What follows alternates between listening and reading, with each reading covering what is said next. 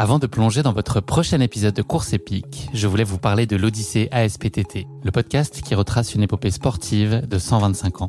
Le mouvement ASPTT propose une multitude d'activités sportives pour tout niveau, du débutant au confirmé, dans toute la France. J'ai particulièrement aimé dans ce podcast l'alternance entre les anecdotes historiques sur de nombreuses disciplines sportives et les témoignages en immersion des adhérents de l'association. C'est à la fois rythmé, vivant et instructif. Avec ce podcast, vous allez vous plonger dans l'odyssée de cette association, véritable pionnière dans la démocratisation du sport en France. Et puis les quatre épisodes de l'odyssée ASPTT mettent en lumière ce qu'il y a de plus essentiel dans le sport selon moi. Les notions d'égalité, de solidarité, d'inclusion et d'accessibilité. Et dont la course à pied est d'ailleurs une très belle expression, vous êtes bien placé pour le savoir. Vous savez désormais ce qu'il vous reste à faire. Faites comme moi, courez découvrir les quatre épisodes de l'Odyssée ASPTT sur votre plateforme d'écoute favorite. Thank you.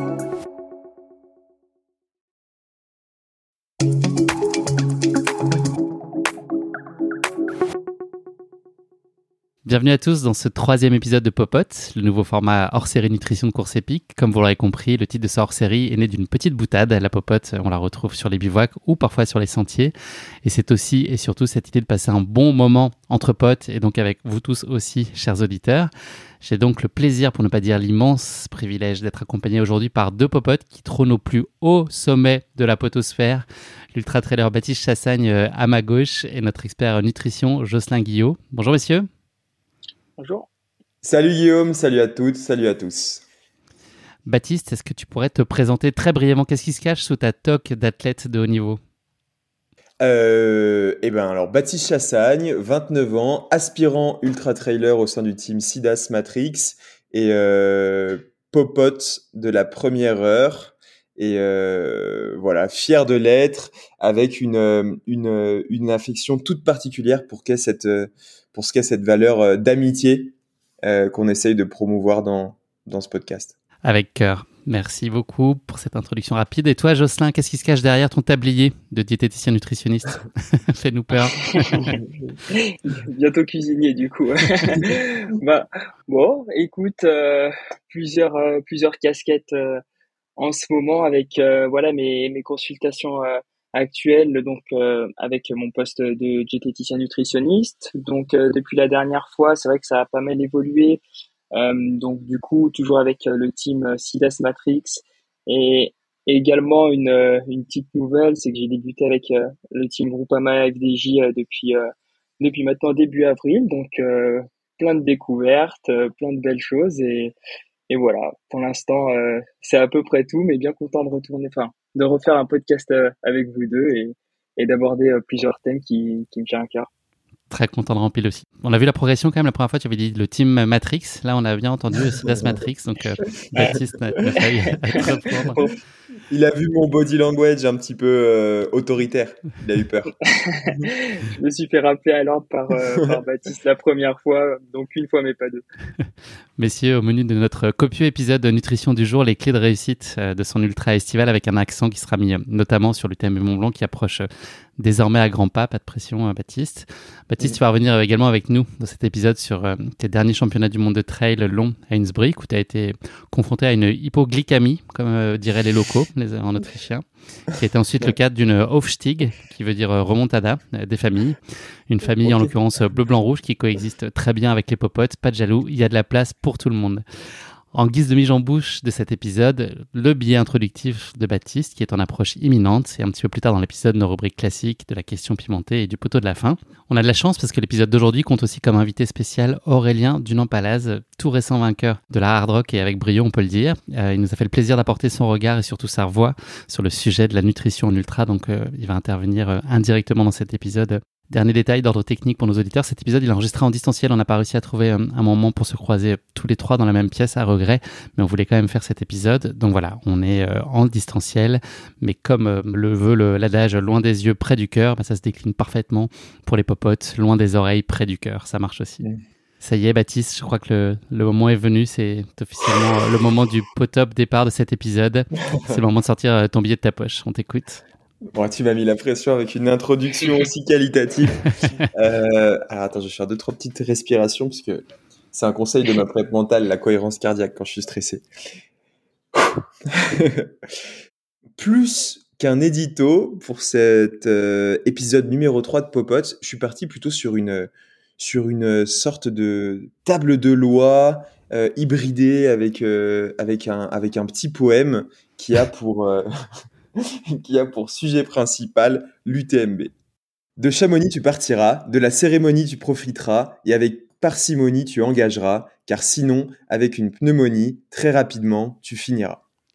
Aux ouches, les cartouches, tu conserveras, et les babouches, tu économiseras, car sinon, bientôt, au bouche à bouche, le bénévole, tu obligeras. À Saint-Gervais, de bonnes ondes s'abreuveraient, et le sourire cultivé, mais le calme conservé. Au contamine, de tes proches, la vitamine tu saisiras, mais la dopamine tu réfréneras. N'oublie pas que la patience prédomine, juste suffisamment pour que de la chaleur humaine, la nuit noire qui se présente, tu illumines. Au col du bonhomme, comme une femme forte, tu te comporteras. Sinon, sur tes espoirs de voir l'Italie, tu mettras un coup de gomme, et en Savoie, tu t'arrêteras, ou la tome, tu goûteras. Au chapieux, copieux le ravitaillement sera. Pieux la procession avancera, car en toi la croyance, voire la conviction, tu auras. Sur l'arrêt du Mont Favre, les premiers cadavres tu ramasseras. Et vulnérable, heureux, seul avec Dame Nature, de la paix le havre tu trouveras. À Courmayeur, à mi-course, d'un regard complice à ton ravitailleur tu parleras. En t'informant que le meilleur est à venir, il te répondra Faut dire que de sages conseils, il est le patrouilleur. À Arnouva, les premières lueurs du jour tu observas, et la motivation, cela réactivera. Dans le grand col ferret, le cabaret de la puissante marche-bâton, tu organiseras. Le coup près, tu passeras. Vers devant, l'intérêt, tu porteras. Oui, petit gars, la certitude d'être prêt à ferrailler, tu décrocheras. À la folie, douce sera la folie. Car affaibli, tu seras, mais dans l'oubli, la douleur, tu feras tomber. D'espoir, tu seras rempli. Bientôt, au prochain ravito, à toi muesli, brocoli et ravioli. Jusqu'à Champais, à travers champs, tu courras. Car sur la partie roulante, le chant du bonheur d'être arrivé jusqu'ici, à tout bout de champ, tu entendras. Au Tsep, comme un mongol, les steppes tu attaqueras, car le cerveau tu déposeras et les chevaux tu lâcheras. À Valorcine, la nitroglycérine tu utiliseras, car grâce au regard silex de tes proches, le feu intérieur tu allumeras, dans les racines de ta passion tu puiseras, et dans ton fort intérieur tu visiteras. Au col des montets, la tête, tu débrancheras et au vent, tu fileras. Je pense que Joss, il a pas la rêve parce qu'il connaît pas trop le trail. Il est plus. je me laisse porter. à la flégère, avec la lucidité, tu auras à faire et de la concentration, tu ne te laisseras pas distraire. Car des émotions, tu seras bientôt millionnaire. Mais avant, de l'ultime descente piégeuse, tu dois faire ton partenaire. Enfin, après 70 km, à Chamonix, Quoi qu'il arrive, les bras tu lèveras, Ludo Collet tu enlaceras, et alors seulement la montre tu regarderas, car peu importe le résultat, tant qu'il y a la démarche. Bravo. Voilà. Et pas tant. Là, c'est un poème de, de finisher, là, c'est quelqu'un qui a fini, c'est une bonne inspiration. Oui, c'est euh, plus qu'un poème de finisher, c'est presque aussi un, un, mood et, un, et, une volonté. Ouais, une ode, déjà une ode à l'UTMB et puis aussi un peu une stratégie de course euh, à venir pour ceux qui ont su euh, lire entre les lignes. Et moi, je pense que pour les popotes, en plus, la place du triangle de l'amitié pour les trois potes qu'on est, je pense que c'est pas mal aussi pour conclure euh, ces 170 km. Carrément, j'ai, je, si tu veux, je le refais et je l'inclus dedans. on va le faire comme ça à l'instant. Bravo en tout cas pour ta plume, Bat, tu nous as fait voyager. La prochaine fois, tu pourras faire euh, ça sur l'ETC si tu veux. Ce sera un peu plus court, a un petit peu moins, de, un petit peu moins d'étapes. la prochaine fois, je le ferai sur la PTL, je suis désolé. 3h15 d'épisode. Merci beaucoup, Baptiste. C'était bien Ça t'a plu, Jocelyn? Ah ouais, c'était beau. C'est, je me suis transporté, je me suis vu euh, faire l'UTMB moi aussi, donc euh, il n'y a plus qu'à chausser les chaussures. Bravo pour ta plume bête. Jocelyn, on va se lancer dans, dans le cœur de l'épisode. Tu nous l'as dit euh, il y a quelques instants, euh, tu as élargi un petit peu ton, ton champ d'action et tu as rejoint il y a peu la Groupama FDJ, qui n'est pas la fédération des Jocelyn, mais qui est vraiment voilà, FDJ comme, on, comme on peut le connaître. Est-ce que tu peux nous expliquer ce que tu y fais concrètement et puis ce qui serait peut-être intéressant pour nous, comme c'est dans un spectre qui sort purement de la course à pied et du trail running, nous expliquer peut-être les enseignements que tu as soit découverts, soit peut-être confortés au contact de ce nouvel environnement cycliste. Qu'est-ce que, que ça t'a apporté de, nouveau ou en tout cas voilà, renforcé comme conviction? Alors du coup, bah, j'ai pris euh, position et j'ai commencé avec la groupe FDJ depuis avril. Au niveau de mes missions, bah, j'ai notamment à charge du coup euh, l'équipe continentale qui est l'équipe réserve. Donc euh, voilà, je travaille pas mal avec les jeunes coureurs qui, qui ont espoir en tout cas de, de rejoindre l'équipe World Tour, donc qui est l'équipe première qu'on peut voir sur le Tour de France qui s'est achevé hier, donc dimanche. Euh, j'ai aussi à charge du coup plusieurs missions avec euh, l'équipe World Tour, donc euh, notamment tout ce qui est les plans de course, où voilà, je m'occupe clairement de la stratégie des coureurs à travers les différentes compétitions. Et c'est moi qui m'occupe aussi du coup de toute la stratégie nutritionnelle qu'ils vont adopter avant la course, donc notamment avec les hôtels quand il n'y a pas de cuisinier qui se déplace et avec nos cuisiniers quand quand ils sont présents sur euh, sur les courses. Donc euh, c'est vrai que c'est assez riche et c'est très prenant. C'est enfin, pour moi qui suis ancien cycliste, c'est vraiment une bonne nouvelle et, je suis très heureux d'avoir commencé euh, d'avoir commencé avec avec l'équipe. Et ce qui est intéressant, c'est que ça vient en complément aussi avec avec le trail qui est aussi un sport un sport d'endurance. Il y a quand même plusieurs similitudes. Donc j'ai pu faire plusieurs rapprochements et notamment via du coup, pour rentrer un peu plus euh, dans, dans le technique, il y a l'apport euh, glucidique. Donc, euh, les glucides, ce sont, ce sont les sucres. Et donc, c'est vrai que il y a un point où j'ai pu voir que voilà, au niveau de l'équipe World Tour et même au, niveau de l'équipe continentale, nous, diététiciens, on prend vraiment parti. Ça va être l'apport glucidique à l'effort et également autour de l'effort. Donc, c'est clairement un point crucial qui généralement est laissé un peu de côté bah, par euh, un peu par tous d'ailleurs, aussi bien par euh, parfois les pros que parfois les, les, amateurs qui, qui courent un peu moins longtemps et qui font des épreuves qui sont un peu plus courtes. Mais ça a un rôle primordial euh, aussi bien sur sur les performances que sur la récupération post-entraînement en permettant d'éviter d'affaiblir nos stocks d'énergie interne, en permettant de maintenir du coup la glycémie euh, à l'effort, d'avoir une bonne disponibilité en glucides, donc en sucre euh, à l'effort. Euh, c'est vrai que en rejoignant un petit peu la récupération, ça permet même d'élever son niveau à travers le volume qu'on pourra avoir à l'entraînement. c'est vrai que plus on récupère vite, plus on peut faire des séances de qualité et plus on va progresser rapidement. Donc, euh, donc là, ce que j'entends, Jocelyn, c'est ne pas négliger euh, l'apport glucidique euh, à l'entraînement aussi. C'est-à-dire qu'on en parle souvent en course et c'est là où on porte un peu plus l'attention et on a une stratégie nutritionnelle qu'on développe, mais c'est important de ne pas le négliger à chaque entraînement parce que ce que tu expliquais pour la performance et pour la récupération. Exactement, c'est vrai qu'on a tendance à se dire, et, d'ailleurs c'est possible de faire un entraînement par exemple d'une heure trente, voire même plus poussé euh, sans une consommation euh, élevée de glucides.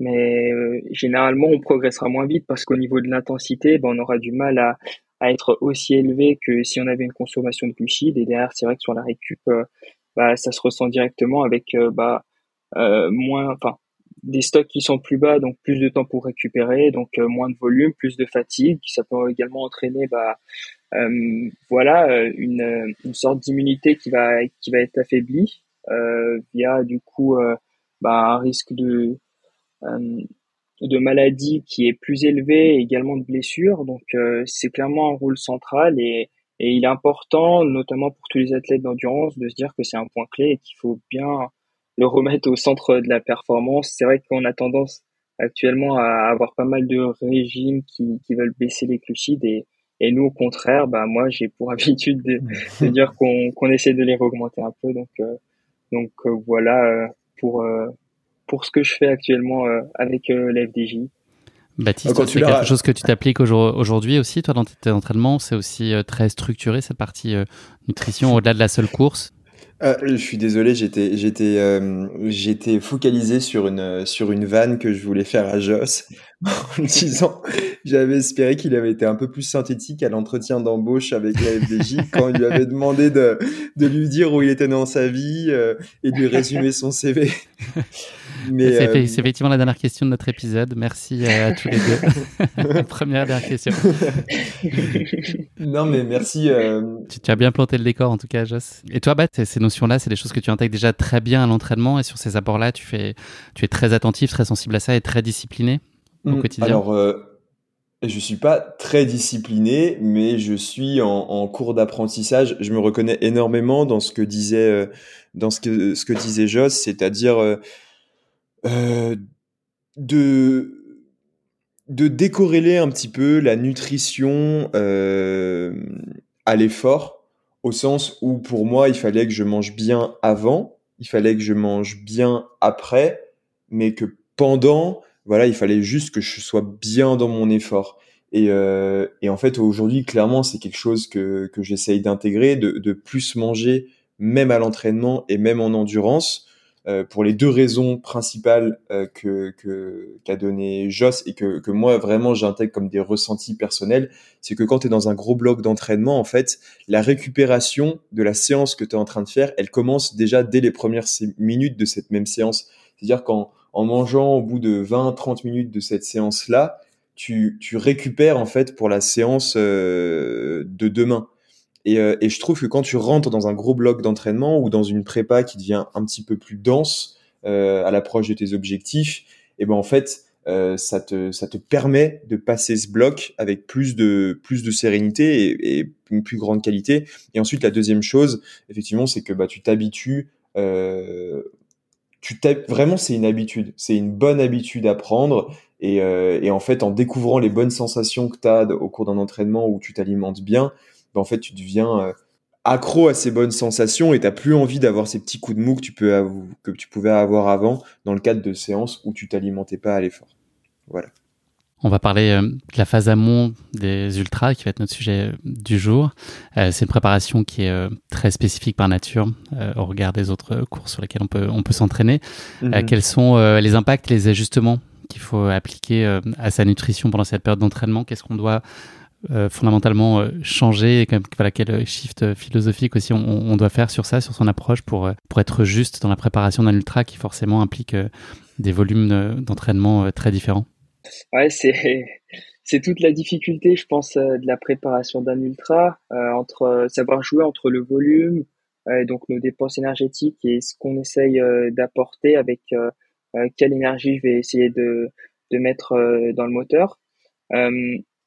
bah, je pense que pour résumer un petit peu, c'est vrai que au niveau du volume, ça va être très élevé, donc il va y avoir une forte dépense énergétique. Euh, également du coup une forte euh, dépense du glycogène qui euh, sont nos stocks euh, d'énergie en interne, nos stocks de glucides internes. Donc l'idée, je pense, d'avoir de la nutrition au cours voilà de la préparation à un UTMB, ça va pas être de, de vouloir tout changer, ça va être de se recentrer sur ce qui est important. Donc, ce qui est important, ça va être les glucides parce que ce sont vraiment nos stocks hydrogène qui, qui sont limitants euh, à la performance parce que ce sont des stocks qui sont assez faibles. On a environ euh, plus ou moins 2000 à 2500 calories.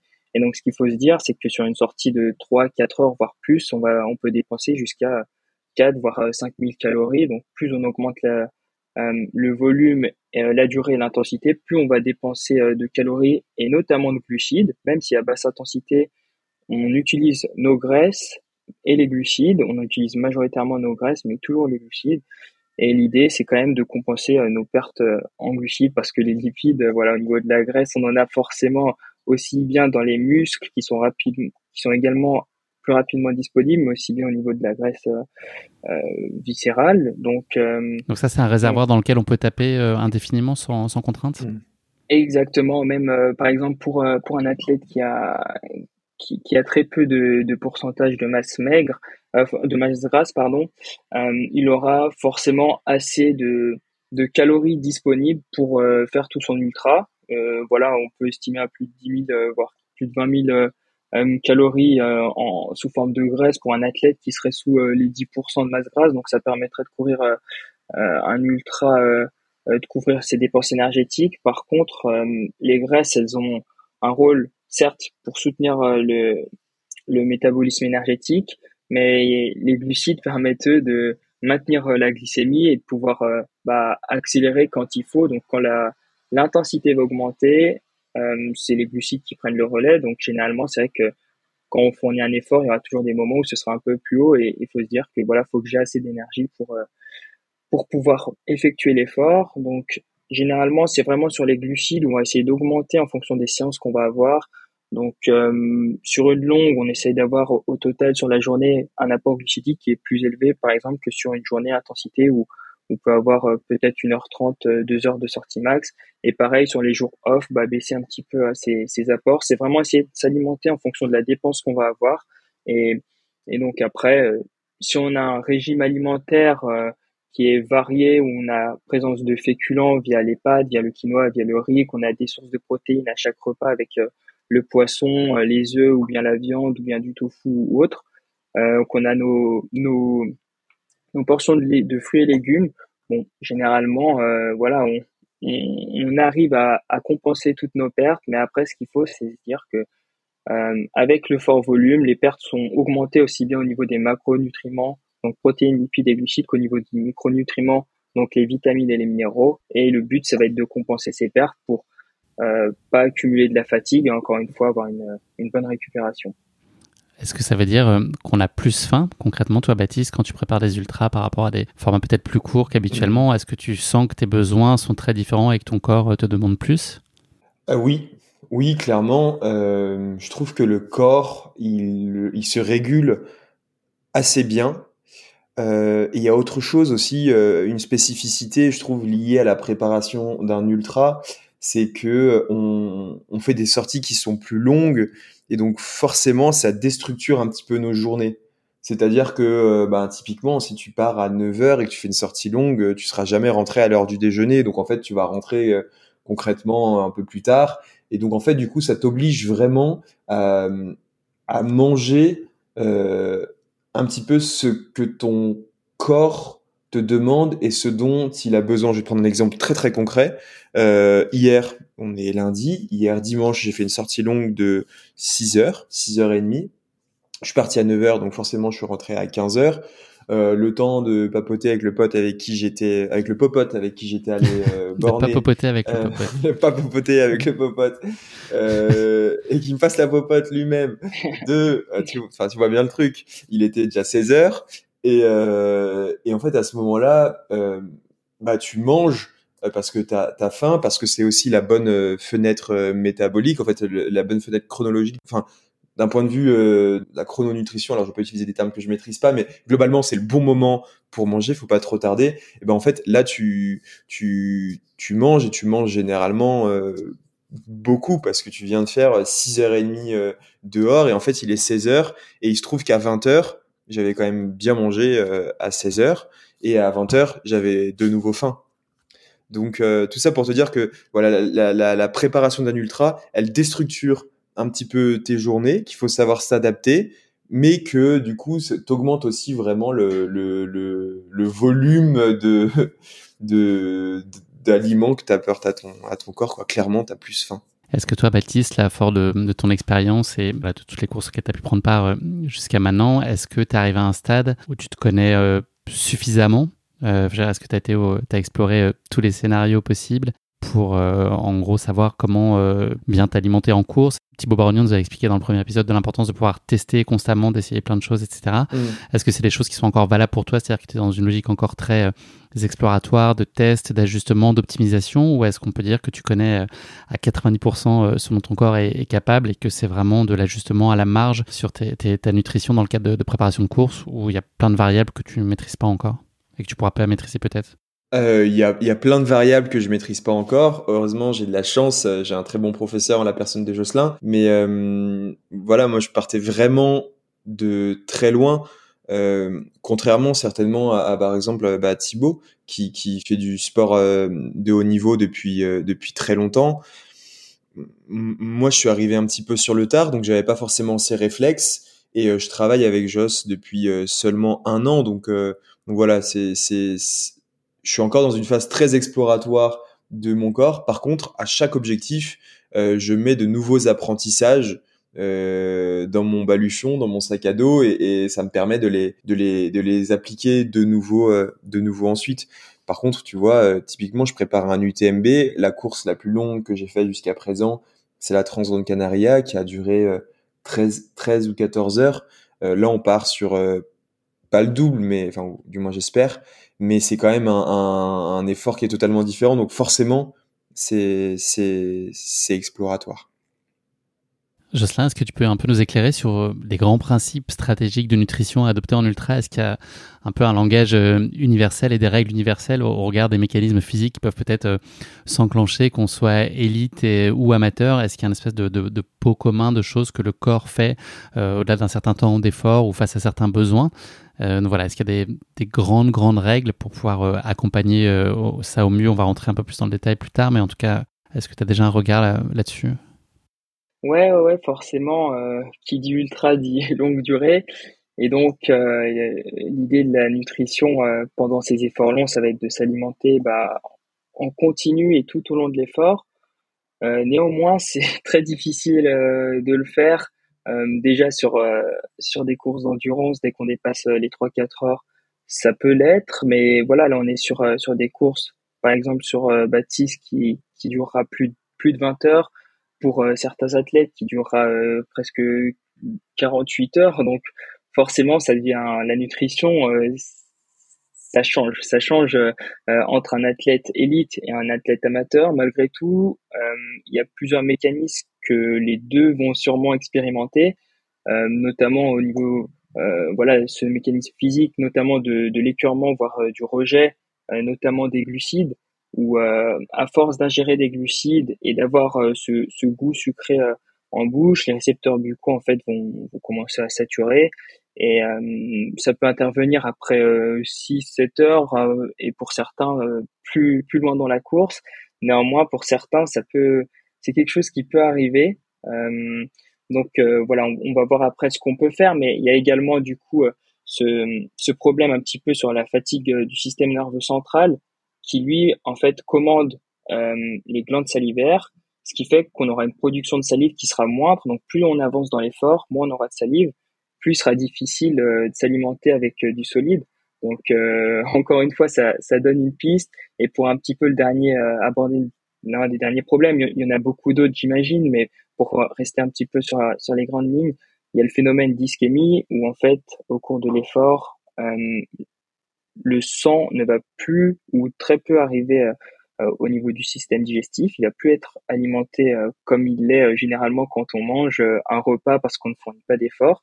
Là, le sang va aller aux muscles pour bah, apporter l'oxygène, apporter les nutriments pour fournir l'effort. Et donc, c'est vrai que bah, le phénomène d'ischémie bah, met à mal en fait notre système digestif. On a du mal à digérer et d'autant plus lorsque bah, on, on, associe à ça les, les chocs euh, à répétition et donc euh, bah, plus on avance dans la course, plus aura la répétition des chocs et, et donc ça devient difficile euh, de, de s'alimenter. Donc à ça, et maintenant il y a, il y a plusieurs solutions. Déjà la première, ça peut être d'alterner entre les goûts, notamment choisir des produits, donc que ce soit des bars, des compotes, de la crème, n'importe en fait tout ce, tout ce qu'on peut essayer de varier entre le sucré et le salé. Ça permet de changer au niveau du goût. Malgré tout, euh, les apports euh, salés doivent contenir des glucides pour permettre d'alimenter euh, toujours euh, l'effort, pour soutenir l'effort. Malgré tout, au niveau du, du, goût et des récepteurs, ça permet de mieux passer. Et donc, une des pistes, ça pourrait être bah, de consommer certes des aliments qui, qui, contiennent des glucides, mais donc varier les goûts entre sucré et salé, euh, pour moi, c'est une approche qui est vraiment cohérente, notamment là qu'on part pour euh, pour plus de 20 heures euh, de course pour tout le monde. Il y a également le fait de changer de texture. Donc voilà, j'ai parlé des bars. Il y a aussi les compotes, les gels, la crème, par exemple, crème de marron. il peut y avoir encore peut-être d'autres textures. il y a aussi le liquide également qui permet d'avoir un apport. Donc l'idée, ça va être de varier entre ces différentes textures.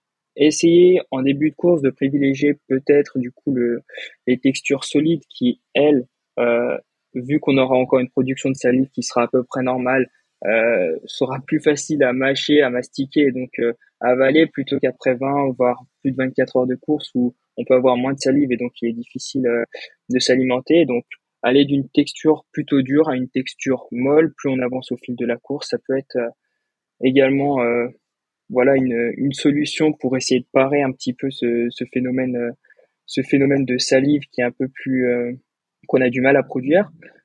Euh, et puis euh, pour le phénomène d'ischémie, malheureusement, il n'y a pas grand-chose à faire, euh, mis à part bah, d'essayer d'arriver au début de la course avec une sphère intestinale qui est qui optimale et par exemple en essayant de réduire les fibres à l'approche de la course, au cours de l'effort, éviter tous les produits qui sont trop gras ou bien qui contiennent trop de fibres, qui sont durs à digérer et, opter voilà pour des glucides qu'on pourra vite qu'on pourra assez vite ingérer, qui n'ont pas besoin d'une trop grosse euh, euh, digestion.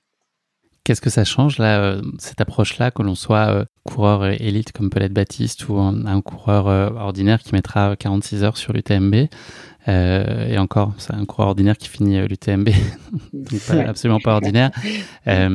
Concrètement euh, à, quel point c'est valable dans la durée? Enfin qu'est-ce qui euh, là, tu parles de quelques heures quand on est plus de deux jours dehors. Est-ce qu'il y a encore euh, d'autres dégradations possibles d'autres parades à imaginer ou est-ce que c'est cette logique de texture décroissante dont tu parlais d'alterner diversifier? Alors ça ce sont les c'est vrai que ce sont les principales je pense qu'il faut vraiment avoir dans l'idée quand on construit un petit peu son plan pour la course avoir ces, ces, solutions en tête après c'est vrai que tu demandais aussi du coup s'il y a une popote un petit peu qui pourrait marcher euh, pour tout le monde. Euh, il y en a pas forcément, mais dans les grandes lignes, c'est un apport glucidique qui va être euh, qui, va être constant et régulier tout au long de la course. Donc c'est difficile de donner vraiment des quantités de glucides. Par exemple, pour Baptiste, euh, pour un athlète élite, si par exemple on prend Kylian Jornet l'an passé, si tu as quasiment 100 grammes de glucides par heure, parce que la parce que sa course va durer à peu près 20 heures, euh, que l'intensité va être très élevée, pour un athlète euh, amateur, pour, pour quelqu'un qui qui court pas en élite, euh, c'est vrai qu'on peut pas aller sur les mêmes quantités de glucides parce que la vidange gastrique ne sera pas aussi rapide. On va pas utiliser autant les glucides qu'un Kylian Jornet qui va courir très vite à n'importe quel moment de la course. Donc, euh, euh, si on peut se donner une fourchette, peut-être entre les 50 et les 60 grammes de glucides, euh, dont à peu près la moitié pourrait provenir d'une boisson de l'effort, avec par exemple un apport dynamique via une barre ou bien une compote ou un gel toutes les heures. Ça permettrait de soutenir l'effort, la glycémie et tout ce qu'on a pu, pu voir avant. Malgré tout, cette stratégie, il faut l'individualiser. Euh, pas le choix que de tester les produits en amont, tester cette stratégie sur les courses préparatoires, même si c'est pas le même format. On va pas faire deux UTMB dans, dans la même année, mais même sur des même sur des courses, euh, voilà, plus courte, l'idée c'est de tester euh, notre stratégie et de voir un petit peu ce qui marche et, et pouvoir euh, tenir compte de, de ce qui n'a pas forcément marché pour euh, le mettre en place sur les prochaines courses. Il y a une question qui rejoint un peu ce qu'on a évoqué précédemment, qui a été posée par Arthur, un des auditeurs du podcast, qui disait que la, littérature semblait euh, indiquer un besoin d'apport fort en glucides au début, à maintenir euh, constant. Est-ce que c'est aussi vrai donc pour le cœur du peloton, là dont on parle les amateurs qui sont plus lents? En jouant plus sur la lipolyse, est-ce que finalement c'est un, substitut ou un équivalent, ou est-ce que l'apport est, dégradé par rapport à, des glucides? Est-ce que ça reste quand même euh, un plan B et que le corps fait au mieux, mais que c'est pas c'est pas l'idéal? Non, alors clairement, le, but, c'est vraiment dès, dès les premiers efforts, c'est de, s'alimenter en glucides.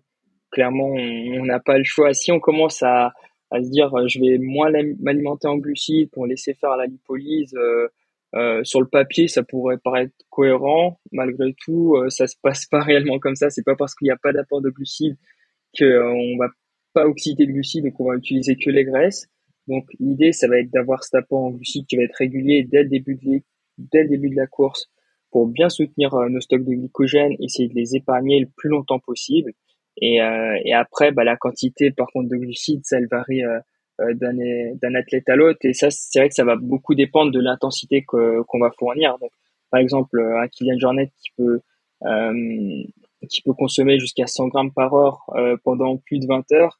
Euh, très peu d'athlètes sont capables de le faire, même en s'entraînant à consommer beaucoup de glucides à l'entraînement et en ayant les meilleurs produits. Et donc, euh, bah voilà, pour un athlète qui a une intensité qui est encore, bah voilà, plus faible, euh, clairement, il n'y a pas, il a pas besoin d'autant. Et par contre, bah du coup, pour savoir où mettre le curseur, bah c'est tester sa nutrition sur les entraînements et la tester euh, en course et voir un petit peu ce qui ce qui correspond. Mais l'idée d'avoir un, un, apport régulier tout au long de la course, c'est ce qui me paraît quand même le plus cohérent, en tout cas pour les athlètes amateurs. C'est que pour les athlètes élites ou peut-être on peut se dire sur un segment de montée, je veux vraiment euh, augmenter d'allure, je veux peut-être faire des écarts avec d'autres euh, athlètes. Ça pourrait être cohérent d'apporter plus de glucides. Après, pour un athlète amateur, voilà, dont l'objectif euh, c'est d'être finisher et, et, de se faire plaisir pour pas et pour essayer de pas avoir de coups de mou, bah, l'idée c'est d'avoir un, apport qui est régulier et, et constant. Toi, le curseur, il se place où, Baptiste Là, sur l'apport euh, en glucides, de ce que je comprends, ça dépend pas mal de, la durée de la course, du moment de la course, peut-être la topographie à ce moment-là. Est-ce que tu as une espèce de, marge dans laquelle tu te situes à peu près en glucides par heure? Est-ce que c'est l'amplitude peut être très forte ou tu es quand même sur des standards qui sont à peu près les mêmes euh, d'une heure sur l'autre? Non, l'amplitude peut être euh, l'amplitude peut être peut être importante. Avec Joss, on construit mon plan de nutrition de la course à venir en fonction de la stratégie de la course. Donc, euh, comme disait Jocelyn, si euh, si je sais que telle montée va correspondre à mes qualités et que c'est sur cette montée-là que j'ai envie de faire l'effort euh, et donc d'augmenter l'intensité, forcément, du coup, dans le plan de nutrition, on va corréler ça à une augmentation du nombre de glucides par heure. Donc, très concrètement, euh, comment ça se passe? C'est que je donne ma stratégie à Joss, je lui dis bon bah là je vais être en gestion, là je vais être à l'attaque, euh, là je vais à nouveau être en gestion, là je vais réattaquer, là je vais être euh, complètement dans le dur parce que euh, d'expérience euh, j'ai écouté les discours de, des, des anciens ou des, des coureurs qui ont, qui ont l'expérience. Ils m'ont dit que là c'était très compliqué ou qu'il faisait très chaud. Bref, je donne ma, ma, ma stratégie de course à, à Joss et lui, en fonction de ça, il ajuste sur des euh, quantités de glucides qui peuvent varier de 50 à 70 grammes de glucides par heure quand je suis vraiment en gestion, jusqu'à, euh, on est allé jusqu'à 110 euh, voire 120 l'année dernière sur une, ou même là pendant les mondiaux ça a même explosé, mais c'était peut-être une erreur et on y reviendra, mais ça peut aller jusqu'à 100, 110, 120 grammes de glucides par heure sur le, le, moment clé, là où je vais vraiment euh, attaquer. Et puis Joss, il fait ça très bien, il fait ça avec un code couleur pour être sûr, pour être sûr qu'on comprenne bien. Là, quand c'est vert, c'est qu'il n'y a pas trop de glucides. Quand c'est orange, c'est que c'est un peu beaucoup de glucides. Et quand c'est rouge, c'est que là, faut en mettre et qu'il y a taquet de glucides. Pour donner un ordre d'idée à nos auditeurs, peut-être, je sais pas si on peut standardiser, mais une barre euh, type euh, du marché, c'est quoi comme, euh, comme apport en glucides sur les 50 ou 60 dont on parle Là, c'est l'équivalent d'une barre, c'est 2, 3 Pour une barre du marché, généralement, on est plutôt aux alentours des 25 grammes de glucides environ. Donc, généralement, c'est plus ou moins 5 grammes. Il y a des barres qui peuvent monter jusqu'à 40, il y en a d'autres qui en contiennent moins, mais euh, si on a une moyenne, euh, une barre du marché, c'est plus ou moins les 25 grammes. Euh, les gels, on est plus ou moins aux alentours des 20 grammes. Encore une fois, il y a des gels qui peuvent monter à 40 et d'autres qui se situent plus vers vers les 20. Et donc ensuite, il peut y avoir les boissons de l'effort. Donc là, pareil, généralement les boissons de l'effort, pour la plupart, se situent aux alentours des 35 grammes, 30-35 grammes de glucides par flasque et peuvent contenir jusqu'à 80. Euh, Donc après, l'idée c'est d'avoir une association euh, euh, de plusieurs plusieurs glucides en fait. Donc voilà, on peut se demander comment on fait pour atteindre les 120 grammes de glucides par heure, qui est une quantité euh, énorme en fait. Et ben tout simplement, du coup, dans les produits de l'effort, quand on les choisit, euh, ce sont des produits qui vont contenir du glucose et du fructose, donc deux sources de, sucre différentes, et en fait, le glucose et le fructose ont utilisé des transporteurs différents au niveau de l'intestin. C'est comme si on avait deux portes d'entrée, euh, bah voilà pour euh, des pour des personnes qui doivent rentrer dans une salle. Bah si on a deux portes d'entrée, les gens vont rentrer plus vite que si on en a qu'une. Donc euh, hmm. l'idée c'est vraiment ça, c'est d'utiliser deux portes d'entrée pour pour deux sources différentes et donc ça nous permet d'augmenter le la vitesse d'oxydation, donc la vitesse à laquelle on va pouvoir utiliser les glucides euh, au niveau de l'organisme. Donc du coup, euh, voilà, on monte, euh, on peut monter jusqu'à 120 grammes par heure. Malgré tout, bah, encore une fois, c'est pas conseillé pour tout le monde. Tout le monde n'a vraiment pas besoin de ces quantités. Et je trouve que même pour des athlètes élites, voilà, 120 grammes par heure pendant toute une course, ce serait pas forcément cohérent. Faut essayer de bien polariser, donc avoir cet apport en fonction de l'intensité qu'on va avoir. Donc D'où l'échange qu'on a avec euh, Baptiste du coup euh, en amont des courses et de se dire bon bah euh, sur telle portion ce sera un peu moins fort donc je me situe plus aux alentours des 60-70 grammes de glucides mais pas beaucoup moins pour quand même soutenir l'effort parce que malgré tout Baptiste même quand il court pas très vite il court vite donc c'est pour soutenir malgré tout cet effort et de se dire bon bah voilà là par contre ça va être full gaz toute la dernière montée pendant une heure c'est poignées dans l'angle et, et donc là, on apporte un max de glucides pour avoir la bonne dispo millimètres de glucides et, et soutenir euh, l'effort comme il faut. Donc, euh, ouais, il y a pas mal de boulot autour de ça et c'est quelque chose qui s'entraîne. Euh, voilà, on avait parlé un petit peu du, du gut training et, et c'est vraiment cette idée de d'apporter de plus en plus de glucides à l'organisme, s'entraîner sur des séances clés pour pour le refaire en course sans avoir de troubles gastro-intestinaux. Sinon, bah, si on le fait pas à l'entraînement, on, on, est à peu près sûr que le jour de la course, ça se passera pas forcément très bien. Donc euh, voilà, à tester. En fait, ça me fait penser euh, un réflexe que, que j'ai maintenant euh, lié à cette un peu cette, cette compréhension de l'importance des glucides. C'est que maintenant, dès que je reçois un produit de la nutrition sportive, mon premier réflexe, c'est de tourner l'emballage et de regarder le nombre, le nombre de glucides. Et je trouve que c'est le, alors regarder la composition, bien souvent, euh, tu as un peu peur de, de ce que tu trouves parce que dans la liste des ingrédients, tu te rends compte qu'il n'y a rien qui pousse dans les arbres autour de chez toi et qu'il n'y a pas grand chose de naturel et que c'est pas vraiment de la cuisine, ça ressemble plus à de la chimie. Mais voilà, donc globalement, tu regardes la liste des ingrédients et surtout, tu regardes le nombre de, de grammes de glucides que va t'apporter cette, euh, cet aliment et ensuite, en fait, tu additionnes et tu dis, bon, bah, ok, en fait, par heure, si je vais être à 60 grammes de glucides, c'est une addition, c'est une somme toute simple. Combien il m'en faut pour atteindre euh, euh, cet objectif de, de, glucides par heure? Donc, donc voilà, c'est ce que me, ce que disait Joss m'a évoqué ça. Et du coup, moi j'avais une question pour toi, Guillaume. C'est tu choisis comment toi ta nutrition de l'effort? Est-ce que tu as ce réflexe du coup de retourner l'emballage? Je commence à l'avoir un tout petit peu là depuis le marathon des sables où j'ai eu cette euh, contrainte d'avoir un ratio euh, calories-poids mmh. le plus élevé possible. Donc c'est le premier moment, donc il n'y a pas si longtemps que ça, tu vois, je cours depuis 10 ans à un niveau euh, tout à fait ordinaire, mais c'est la première fois où je me suis vraiment euh, été sensibilisé en tout cas à ce sujet-là d'apport en glucides. C'est aussi lié euh, de nos discussions dans le cadre de Popote et de, voilà, du sujet dont je m'empare de plus en plus, parce que notamment dans ma collaboration avec Baou aussi, donc je m'intéresse beaucoup plus à ce sujet-là et je l'intègre de plus en plus dans moi aussi, dans mes courses. Euh, voilà, j'essaie d'être régulier dans mes apports, mais je mesure pas du tout euh, l'apport en glucides. J'essaie d'avoir le réflexe de chaque heure prendre des choses, etc. Mais je pense que je suis bien en dessous là des, de ces seuils-là. J'ai l'impression. Euh, après, je sais que je pars aussi avec 45 fois trop de trucs parce que justement, j'ai envie d'avoir le choix dans les textures, dans les goûts.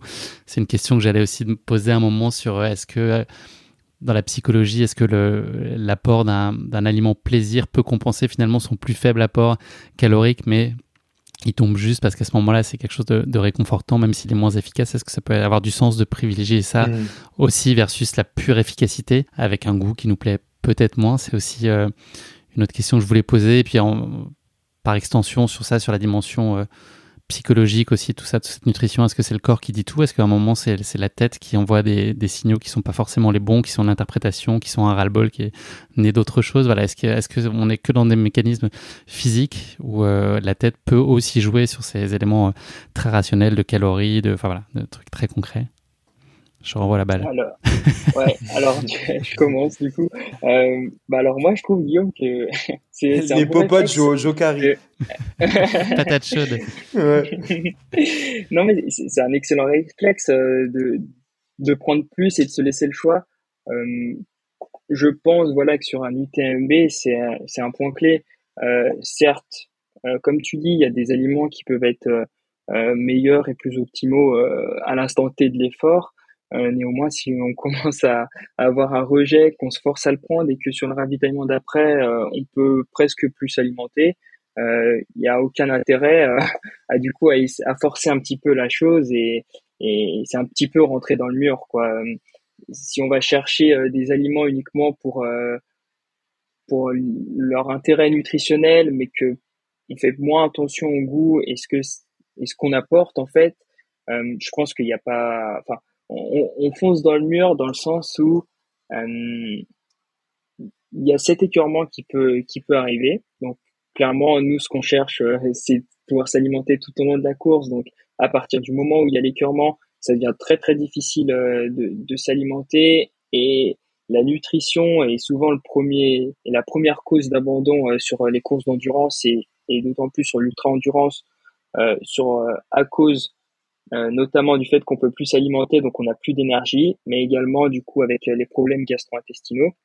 Et je pense que à partir du moment où notre corps n'en veut pas, je pense qu'il faut pas chercher la chose et au contraire se dire bon bah j'ai le choix de prendre d'autres d'autres produits. Je me suis laissé le choix. J'ai des compotes euh, avec euh, différents goûts, j'ai des bars, j'ai mes emballés que je me suis préparé en amont et c'est de se dire bon bah je fais ce choix parmi ceux-là et tant pis pour euh, par exemple le gel euh, que je devais prendre que je m'étais fait noter sur le plan que je prenais à ce moment-là faut laisser place aussi un petit peu à, à, à ce qui va se passer au cours à l'instant T au moment de la course en fait certes il y a une stratégie qui peut être établie mais par contre faut toujours essayer de la revoir euh, par rapport à ce qu'on peut effectuer. Et, et si c'est prendre un gel pour après ne plus pouvoir s'alimenter, bah, je préfère mieux que on ait un apport d'une barre ou d'une moitié de barre qui est plus faible. Mais par contre que 30, 40 minutes après, on peut encore euh, bah, continuer de s'alimenter euh, tout au long de la course parce que c'est c'est vraiment notre carburant et dès qu'on s'alimente plus, c'est, on, va tout doucement vers vers la fin de l'épreuve, mais mais pas en tant que finisher. Donc, voilà. Et, ça rejoint, euh, Guillaume, je crois, une question qui nous avait été posée aussi sur euh, l'importance, alors je sais plus par qui, mais sur l'importance... Alex, euh, Alex qui voilà, la, la nécessité, oh, c'est la connexion, elle est forte, c'est-à-dire que tu sais exactement déjà, de quoi je veux parler. une question sur l'importance du plan de nutrition. Est-ce que parce qu'on en entend beaucoup parler actuellement. Est-ce que vraiment c'est c'est une absolue nécessité d'avoir un plan de nutrition avant de s'engager sur sur un ultra trail? Moi, je pense que oui. Euh, c'est une nécessité. Après, il faut pas tomber dans une lecture rigoriste, euh, rigide de son plan. En fait, le plan de nutrition, moi, je le vois plutôt comme un cadre qui offre une forme de sérénité. Et, euh, et en fait, à l'intérieur de ce cadre, tu sais plus ou moins ce qui t'attend et plus ou moins, généralement d'ailleurs, plus que moins ce que tu dois faire. Mais par contre, ça, ça, ça, ça n'interdit pas de, pouvoir s'adapter en fait. En gros, globalement, tu as, une trame, une ligne de conduite, euh, quelque chose qui te rend serein et par rapport à ça, tu t'adaptes. Et du coup, dans cette logique-là, je trouve que le plan de nutrition, il est, il est, il est, il est vachement bien à faire, euh, à faire en amont et il faut pas, il faut pas, je pense, opposer plan nutrition à, au côté intuition. Tu peux avoir un plan nutrition, mais aussi faire preuve d'intuition. Je profite de tes mots, Baptiste, pour euh, dérouler le tapis rouge à Aurélien du Nampalage. Je vous avais expliqué qu'il allait venir euh, témoigner dans l'épisode. Ah, il le mérite avec sa victoire. Il le mérite amplement. amplement. Euh, J'espère qu'il ne fera pas descendre les marches par contre parce que il risque d'avoir un petit peu de mal. Ce sera escalator pour Aurélien exceptionnellement. ouais, ça. Bah, avec les bâtons autorisés. On lui a demandé euh, bah, justement les grandes lignes de, de, son plan de nutrition pour un ultra, comment est-ce qu'il le, le, construit, comment est-ce qu'il le travaille en amont. Donc je vous propose de, de l'écouter et puis de, de réagir à l'issue de son témoignage. Je vous fais écouter ça. J'ai un, j'ai un plan nutrition avec des, des grandes lignes. J'établis pas forcément un cahier des charges très, euh, très carré où je vais me dire je vais prendre tant de grammes par heure euh, exactement. Je, vais alterner des, choses solides et, semi-liquides, c'est-à-dire des, compotes principalement, et puis ensuite des gels, des gels qui sont liquides ou, non, ou un peu plus gélatineux. Et surtout, je vais intégrer sur les courses du, salé, sur les ultra distances. Euh, le salé passe par du riz, de la purée de patates douces, un petit peu de chips des fois. C'est vraiment à l'envie, ça, je, le prévois, mais, mais en fonction de, l'envie du jour, bah, je prends ou non. Mais voilà, je prends soit du riz, soit de la purée de patates douces, soit des chips, soit des petits sandwichs aussi, euh, tout simplement avec du, pain de mie et du jambon. Et puis surtout de, la soupe. Là, sur la hard rock, j'ai pris beaucoup de, soupe au poulet. Je prenais que le bouillon, je prenais pas les morceaux de poulet. Mais ça m'a vraiment fait du bien pendant la nuit euh, quand il faisait froid. Puis ça, ça coupait le, côté sucré euh, que j'avais. euh, je prenais que des choses sucrées entre deux points de ravitaillement. Mais sur le ravitaillement même, je prenais quand même pas mal de soupe. Et, même sur la dernière partie, je suis parti avec une flasque de soupe parce que je partais pour 5 heures sans revoir mon assistance. Et, et donc je suis parti avec une flasque de soupe. Le salé, on en parle On a parlé beaucoup de glucides. Quelle importance sur les ultras, notamment? Ouais, bah déjà, je pense euh, le salé, ça, ça vient rejoindre un petit peu euh, bah, ce qu'on a pu aborder tout à l'heure, notamment avec euh, ce phénomène euh, d'écurement. Après, le salé, faut pas le mettre euh, en opposition avec euh, avec le sucré parce que bah, ce qu'il dit justement, c'est que le salé, ça passe principalement par des féculents, donc comme il a pu le dire, du riz, de la patate douce, donc qui apporte des glucides, et c'est vraiment au niveau du, du goût salé que ça, ça vient changer. Après, euh, le sal, le salé, notamment euh, de par sa composition, qui où on retrouve du sodium. En fait, le salé, c'est du, enfin le sel, c'est du chlorure de sodium. Euh, le sodium, il a un rôle euh, primordial euh, au cours de l'effort. Euh, je pense qu'on pourra même bien y venir tout à l'heure, mais via notamment l'hydratation. Le sodium permet notamment de retenir l'eau au sein de l'organisme. Donc, quand on veut prévenir une déshydratation, il n'y a rien de mieux que d'apporter du sel. Euh, également, il va avoir un rôle dans la contraction musculaire, euh, dans le maintien du pH euh, euh, du sang. Euh, il a de, de, multiples rôles en fait qui vont être euh, qui vont être primordiaux pour pour effectuer un effort de longue durée. Donc du sel, oui, généralement on en retrouve également dans dans les produits de l'effort. du sodium, on en retrouve dans je pense que voilà, Baptiste, s'il retourne, pour l'instant, il est peut-être juste sur la case glucide, mais s'il retourne les emballages de, des produits de l'effort qu'il qui peut avoir, et ben on retrouve également généralement du, soit ils mettent le sodium, soit ils mettent sel, et donc euh, et donc notamment dans les boissons de l'effort, on en retrouve beaucoup, dans les compotes également, et, et je pense que voilà, c'est euh, un, un oligo-élément qui est indispensable en tout cas à la pratique sportive, notamment quand elle est prolongée, parce que euh, au cours de l'effort, il va y avoir de la sudation. Dans la sudation, il y a une perte électrolytique, donc euh, notamment du sodium, du magnésium, du potassium et, plein d'autres encore. Et donc le but euh, de la nutrition de l'effort, ça va être certes d'apporter des glucides, mais également de compenser ces pertes. Euh, voilà pour bah, notamment les, les, rôles que, que j'ai pu citer avant. Donc pense qu'il y, a, plusieurs intérêts en tout cas à, avoir du salé euh, sur les ravitaillements. Et en plus on a pu le voir bah, euh, comme il a pu le dire je pense euh, voilà repartir avec une flasque une flasque de, de bouillon de soupe ça ça permet presque de sauver la vie. Je pense que il y, a, cet effet déjà chaud mais aussi tout ce qui contient en termes d'oligo-éléments c'est c'est ultra intéressant. Et à partir d'un moment bah faut faire parler un petit peu son imagination et repartir avec une flasque de bouillon, c'est intéressant. Et je pense que c'est bien d'avoir de l'avoir fait, surtout si c'est comme ça qu'il qu le sentait. Ouais. Messieurs, on est pris par le temps. Euh, voilà, on va peut-être pas passer la barrière horaire de l'épisode, donc euh, on va devoir un petit peu éluder ouais, le je sujet. Vois les je vois les serfils derrière toi. et bah, ouais, le cut est juste derrière. Donc, on, il y avait un gros sujet euh, hydratation. Donc, ce que je vous propose, et ça me fait bien plaisir, c'est qu'on se revoie et qu'on trouve euh, l'occasion d'en parler dans un futur épisode de Popote et qu'on développe un peu plus le sujet, notamment cette période estivale. C'est un sujet qui est particulièrement sensible. Quand même, avant, euh, avant qu'on élude complètement la question, juste pour que nos auditeurs aient en tête, de la même façon qu'on l'a exprimé sur les glucides, en étant très concret, sur des quantités par heure, etc. Euh, sur l'hydratation par temps chaud, est-ce que, euh, Joss, il y a euh, voilà, une quantité, des millilitres qu'il faut euh, idéalement cibler par heure? Alors évidemment, ça dépend de chacun, etc. Mais est-ce qu'il y a un peu des standards là aussi? Ouais, effectivement, ça va dépendre, de chacun, de son acclimatation à la chaleur, de, de la pression qu'il peut y avoir à l'extérieur, du taux d'humidité, donc de pas mal de pas mal de choses en fait. Donc, il y a quand même des règles qu'on peut se fixer. Ça va être notamment un minima, mais vraiment un minima, ça va être les 500 millilitres par heure. Ça, je pense que c'est vraiment pour euh, pour tout type d'entraînement sous presque tout type de temps. Et c'est vrai que par temps chaud, on va avoir des pertes hydriques qui vont être plus élevées. Donc, l'idée, ça va être d'augmenter notre notre apport hydrique. Euh, un, pour moi, 750 millilitres par heure par temps chaud et enfin, ça me paraît cohérent. Euh, ça peut être plus, ça peut être un petit peu moins, ça va dépendre de l'intensité, de la température, etc.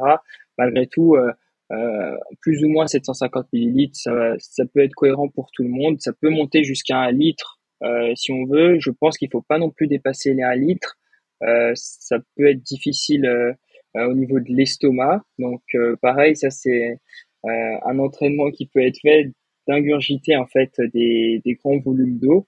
Euh, bah, pour, pour s'habituer et avoir une vidange gastrique qui sera qui sera assez rapide pour euh, pour prendre de, si grosses quantités. Bon, néanmoins, euh, ce qu'il faut aussi retenir, c'est qu'il y a un litre, c'est vraiment pas pour tout le monde. Il faut s'entraîner à, le faire et que généralement, on ne passe pas uniquement par de l'eau. L'idée, c'est d'avoir des boissons qui vont contenir également des glucides, qui vont contenir des minéraux. Euh, on y reviendra du coup dans un prochain épisode, mais pour faire rapidement, si on n'apporte que de l'eau, euh, il y a un risque d'hyponatrémie, donc c'est un risque de surhydratation en fait, où euh, généralement quand euh, dans le sang en fait on a une concentration qui est donnée. Quand on apporte de l'eau, il y a très peu en fait d'oligo-éléments, il n'y a pas une concentration qui est très élevée, donc du coup au niveau de des échanges en fait, les cellules vont absorber toute l'eau et vont laisser fuir en fait euh, le sodium et ce qui va faire que les cellules vont faire euh, bah, comme des œdèmes, elles vont gonfler et il y a un vrai risque pour pour la santé. Donc certes boire oui par temps chaud, mais attention aux quantités, attention à ne pas boire uniquement de l'eau, avoir une boisson qui contient des glucides, un petit peu de, de minéraux et généralement ça permet d'éviter ce risque d'hyponatrémie. Ce sera bouillon de poulet pour toi de façon, Baptiste, là, pour la prochaine course. Dans ton UTMB du début à la fin, on le sait. Messieurs, je vous propose de passer euh, à la petite cousine de la question qui pique de course épique. C'est notre question pimentée pour les popotes. Donc, euh, vous pouvez jouer en team ou euh, chacun pour sa peau, comme vous voulez. on parle aujourd'hui d'ultra, vous l'avez compris, c'est notre sujet du jour. Je vous ai trouvé trois expressions, enfin trois acronymes anglophones pour le terme ultra. Il y en a quatre qui sont vrais, et un qui est faux. Est-ce que vous saurez dénicher cet acronyme qui n'existe pas, euh, cet acronyme ultra? C'est chaud. J'espère que ma prof d'anglais l'écoute pas. Attention, ouais, bah, bah, j'espère moi aussi parce qu'il y a la prononciation qui va se jouer aussi ici. Donc la première d'entre elles, c'est l'Underground Legion of Terroristic Research Activists. Donc c'est un groupe de hackers euh, terroristes euh, underground. Ok? Le deuxième, c'est la Utah League of Tandem Riding Addicts. Voilà, les, les gens qui adorent euh, le tandem euh, dans l'Utah, voilà, dans, l'État de l'Utah aux États-Unis. Ensuite, il y a l'Ultra Large Telescope for Radio Astronomy. Là on parle plus euh, espace. Il y a l'Ultimate Luxury Travel Related Award. Et l'Ultra Low Temperature Refrigeration Application. Donc là, vous avez du terrorisme, vous avez du tandem, vous avez du télescope, vous avez du voyage de luxe ou de la basse température. Il y en a un seul là-dedans qui n'existe pas. c'est impossible. Elle est pas évidente celle-là. Terroriste, bah, tandem, télescope, voyage de luxe ou basse température. Où est-ce que j'ai inventé Moi, je dirais, je dirais, euh, je dirais. Alors, je vais justifier en plus ma réponse. Je vais dire l'Utah. parce que euh, parce que je vois mal euh, des gens dans l'Utah faire du faire du tandem c'est imparable. Franchement, tu as fait une démonstration imparable, Baptiste. Tes arguments sont reçus et recevables. Mais je prenais des notes pendant que tu écrivais et tout, mm. et puis ça me paraît improbable en fait. Toi qui adore le vélo, Joss, est-ce que tu suis Bat sur son tandem? Oh, Parce que Lucas, c'est quand même super montagneux, super vallonné et tout. Euh, c'est super haut en altitude, je les vois pas faire du tandem. Joss. Wow. Alors, euh, terroriste, tandem, télescope, voyage ou basse température. Wow. moi, je partirais pas sur le tandem, puisque ancien cycliste, je peux pas me tirer, je peux pas mettre un bateau dans les roues, mais. Joli. Remets-toi en selle, vas-y. tu es en roue libre, Joss. Ah, je suis en roue libre, là, ça roule tout seul. Fais gaffe à ce qu'il te fasse pas une béquille, Bat. Ouais, ouais, ouais, Allez, te dégonfle pas. Sur la, sur, la première, euh, sur les terroristes, mais alors j'irai pas vraiment d'explication. Euh, non, il n'y a aucune explication. Et c'est pas ça, non, vous avez pas, pas raison tous les deux. C'est le, télescope. Nickel. L'ultra, je trouve que ça marchait bien. L'ultra large télescope for radio astronomy, ça, ça se tient pour ultra, non? C'est crédible. Bah, ce serait pas impossible. alors que si j'avais mis Utah, Utah Large Télescope, alors là, Baptiste aurait tiqué parce que dans l'Utah, il n'y a pas de, pas de télescope comme ça. C'est bien connu. Messieurs, pas de doute, vous faites partie de, l'Ultra comme l'Union Libre des trailers réputés pour leur abnégation. Et l'abnégation, tu en as bigrement fait preuve, mon cher Baptiste, à l'occasion des championnats du monde. C'est une transition euh, tout en finesse. Transition toute trouvée je vais donc euh, planter le décor de cette euh, course qui va nous intéresser aujourd'hui, championnat du monde, euh, qui sont tenus à Innsbruck il y a quelques ça, c'était début juin, Baptiste. On manque un peu de temps, donc je vais pas rentrer dans le détail, mais grosso modo, le, parcours faisait à peu près 80 km, un peu plus, et un peu plus de 5500 mètres de dénivelé positif. Est-ce que tu peux nous dire, Bat, dans quelle disposition et quelles étaient tes ambitions sur cette course qui était aussi l'occasion d'une grande première en bleu pour toi? Euh, mon état d'esprit, il était, euh, il était euh, très bon. J'étais extrêmement heureux. J'étais heureux et fier de pouvoir concrétiser un rêve d'enfant, qui était de d'honorer le maillot de l'équipe de France. Et donc il y avait vraiment un, bonheur lié à lié à cette première sélection.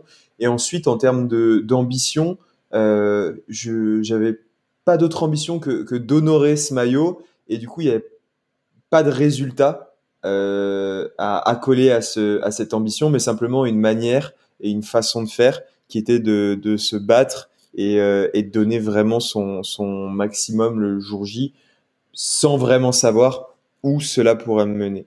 Tu parles de la sélection de l'équipe de France et du bonheur que ça peut être. Est-ce que ça induit aussi une pression? J'imagine que oui. Euh, oui, il y avait une pression, mais pour être tout à fait honnête, j'ai jamais eu en fait euh, cette sensation, euh, conviction de que je pouvais pas échouer. En fait, euh, toutes les autres courses, il y a, y a une certaine forme de pression liée, liée, liée au résultat. T'as as envie de bien faire, t'as pas envie d'échouer. Et là, je sais pas pourquoi, je sais pas comment l'expliquer, mais je savais, j'avais la conviction profonde que j'allais pas échouer, que, que j'allais réussir. Et c'est peut-être aussi parce que mon objectif, il était d'honorer le maillot et que je savais que honorer le maillot, ça se jouait pas à un résultat. C'était pas noir ou blanc, tu réussis ou tu réussis pas parce que tu fait podium ou t'as pas fait podium. C'était vraiment une, une, une question de, de, de, de, façon de faire. Et je sais pas, j'étais pas stressé, j'avais la conviction profonde que euh, j'allais réussir. Néanmoins, l'absence de pression n'enlève pas le, le trac que je dissocie du stress mais j'avais un track vraiment sur, euh, sur la ligne de départ. Est-ce que tu fais un travail de visualisation? Est-ce qu'il y a plein de scénarios qui s'ouvrent à toi avant la course, euh, du meilleur au moins favorable? Est-ce que ça a été, enfin, est-ce que tu fais ça habituellement? Et puis, est-ce que, enfin, quelle a été l'amplitude de ce spectre-là dans le cadre de ces championnats du monde?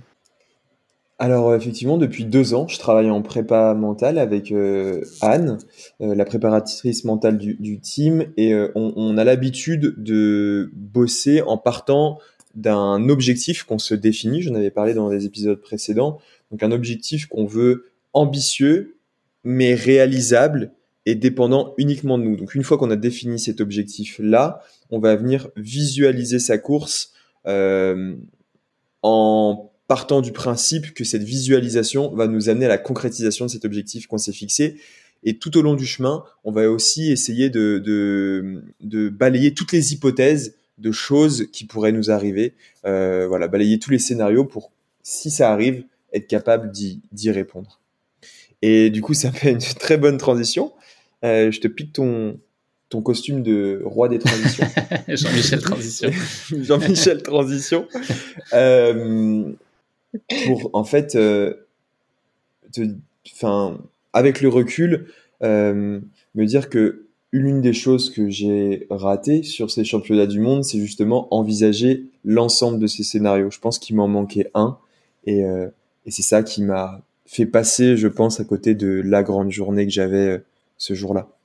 Avant de se plonger euh, dans la course en elle-même, euh, il y a l'importance des jours qui précèdent aussi dans la nutrition. Ça se joue. Euh, mm. Déjà là, on a à nouveau interrogé Aurélien Dunopalès qui va nous donner son, son, avis sur le sujet et sur les choses qu'il faut, enfin, auxquelles il faut faire particulièrement attention dans les jours qui précèdent la course, qui sont aussi assez essentiels et primordiaux. Donc, je vous propose de, de l'écouter dès maintenant.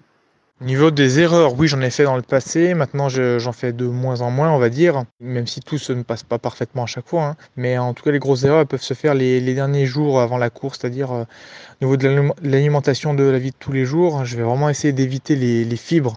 Euh, voilà, tout ce qui est légumes et fruits crus avec euh, des fibres, vraiment, je limite les deux, trois derniers jours. Et puis, j'intègre vraiment une grande part de, glucides dans, dans mes repas.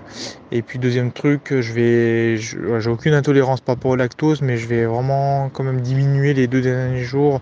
Je vais pas me faire un grand bol de cacao par exemple. Même le yaourt, je vais diminuer quand même euh, les deux derniers jours, et même si j'aime ça, voilà, pour toujours éviter ces ballottements au maximum. Alors ça fait pas tout, mais si on peut éviter quand même euh, euh, la prise de risque au niveau des mal de ventre, ballottement, c'est quand même mieux. C'est quoi, toi, les choses auxquelles tu es attentive, euh, Baptiste, particulièrement sur les jours qui précèdent? Qu'est-ce que tu limites? Qu'est-ce que tu essaies de tempérer par rapport à habituellement? Ou qu'est-ce que tu consommes de façon un peu plus marquée euh, à quelques jours ou à quelques heures d'une course? Bah, les kilomètres déjà. Parce que effectivement, on lève un petit peu le pied, euh, on lève un petit peu le pied sur l'entraînement pour faire un peu de fraîcheur. Et donc, comme je te disais tout à l'heure, ça se, le corps s'autorégule plutôt bien. Et donc, du coup, l'appétit est un peu moindre. Néanmoins, il faut penser à faire euh, ce qu'évoquait Aurélien, c'est-à-dire la, recharge glucidique. Euh, pour te donner un peu un inside de, ce qui s'est passé à Innsbruck, moi j'ai fait euh, 10 jours, euh, je suis arrivé 10 jours en amont de la compétition. J'ai passé euh, une semaine avec avec Lucie Germain et Thibaut Barognan. Et du coup Thibaut c'est quand même un un chef de grande qualité, donc autant te dire qu'on a mangé extrêmement bien en quantité et en qualité euh, pour euh, pendant pendant toute cette période là. J'ai rarement retrouvé quelqu'un qui, qui, est capable de, de, faire des recettes qui font à la fois le job, mais qui sont à la fois épicuriennes. Donc autant dire qu'on s'est régalé. Et ensuite, à trois jours de la course, on a retrouvé la délégation française. Et à partir de là, euh, on mangeait dans un, dans un, on avait trouvé un peu notre cantine. Ils étaient tout contents de nous voir débarquer à 25 là avec tous nos survêtements de, du, du, maillot, enfin, survêtements de l'équipe de France. Et, euh, et c'était un peu, euh, ça ressemblait à, des pokéballs, si tu veux, chaud ou froid, avec euh, du riz et des légumes cuits ou un peu des potages et euh, des protéines. Voilà. C'est un peu, voilà, j'essaye de faire comme Aurélien, c'est-à-dire réduire les légumes, les fibres, donc les légumes, les légumes et les fruits crus, et surtout j'hésite, j'évite, pardon, surtout j'évite d'avoir faim. C'est-à-dire que dès que j'ai faim, je mange tout de suite et, euh, et ça, à n'importe quelle heure du, bah, je vais pas dire de la nuit, je me réveille pas la nuit par, à cause de la faim, mais à n'importe quelle heure du jour, c'est-à-dire que si j'ai faim, euh, genre à 10 heures, ou à 11 heures, ou à 15 heures, ou à 17 heures, je vais manger un petit truc, en fait. Pour pas, alors que peut-être qu'à la, dans un quotidien normal, je vais attendre l'heure du repas pour pas grignoter. Là, je vais manger tout de suite. Pour vraiment ne pas avoir euh, ce sentiment de faim. Est-ce que tu pourrais nous dire, Baptiste, quelle euh, stratégie globale tu avais, toi, définie sur la course, cette stratégie de course, et puis en, mm. miroir, quelle stratégie nutritionnelle vous aviez euh, élaborée avec Joss? C'était quoi le, la vision de cette mm. course-là? Eh ben, moi, j'avais envisagé vraiment une, une course euh, en gestion intelligente, entre guillemets, en partant plutôt prudemment et en montant progressivement en intensité.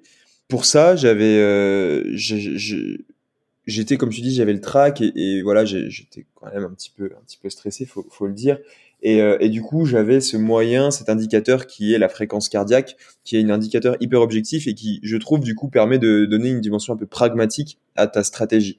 Donc, je m'étais dit, bon, bah, j'ai envie de partir en gestion. Euh, donc, je vais partir à telle pulsation, euh, telle pulsation cardiaque. C'est-à-dire partir en dessous de SV1 et progressivement SV1, dans la deuxième partie. pour nos éditeurs. Oui, alors le SV1 c'est le seuil euh, le seuil ventilatoire 1. alors là je sais pas comment l'expliquer mais globalement c'est euh, c'est le seuil à partir duquel tu sors de l'endurance pour aller vers ce qu'on appelle un effort au tempo. Et il y a un deuxième seuil qui s'appelle le SV2, le seuil ventilatoire 2 qui correspond la, qui correspond en fait à la, à la frontière entre le tempo et l'allure seuil. Donc ça, tu passes aussi une, une, fréquence cardiaque à ces deux paliers, ça? Exactement. Donc, tu as une fréquence cardiaque qui correspond au SV1 et une fréquence cardiaque qui correspond au SV2. Globalement, en restant à une FC, une fréquence cardiaque inférieure au SV1, tu es plutôt dans une course en gestion. Parce que au-dessus de ce seuil-là, tu consommes plus, euh, as besoin, enfin voilà, l'intensité est, est, est, supérieure et donc du coup, on découle plein de choses qui font que tu vas pas pouvoir durer longtemps à cette intensité-là.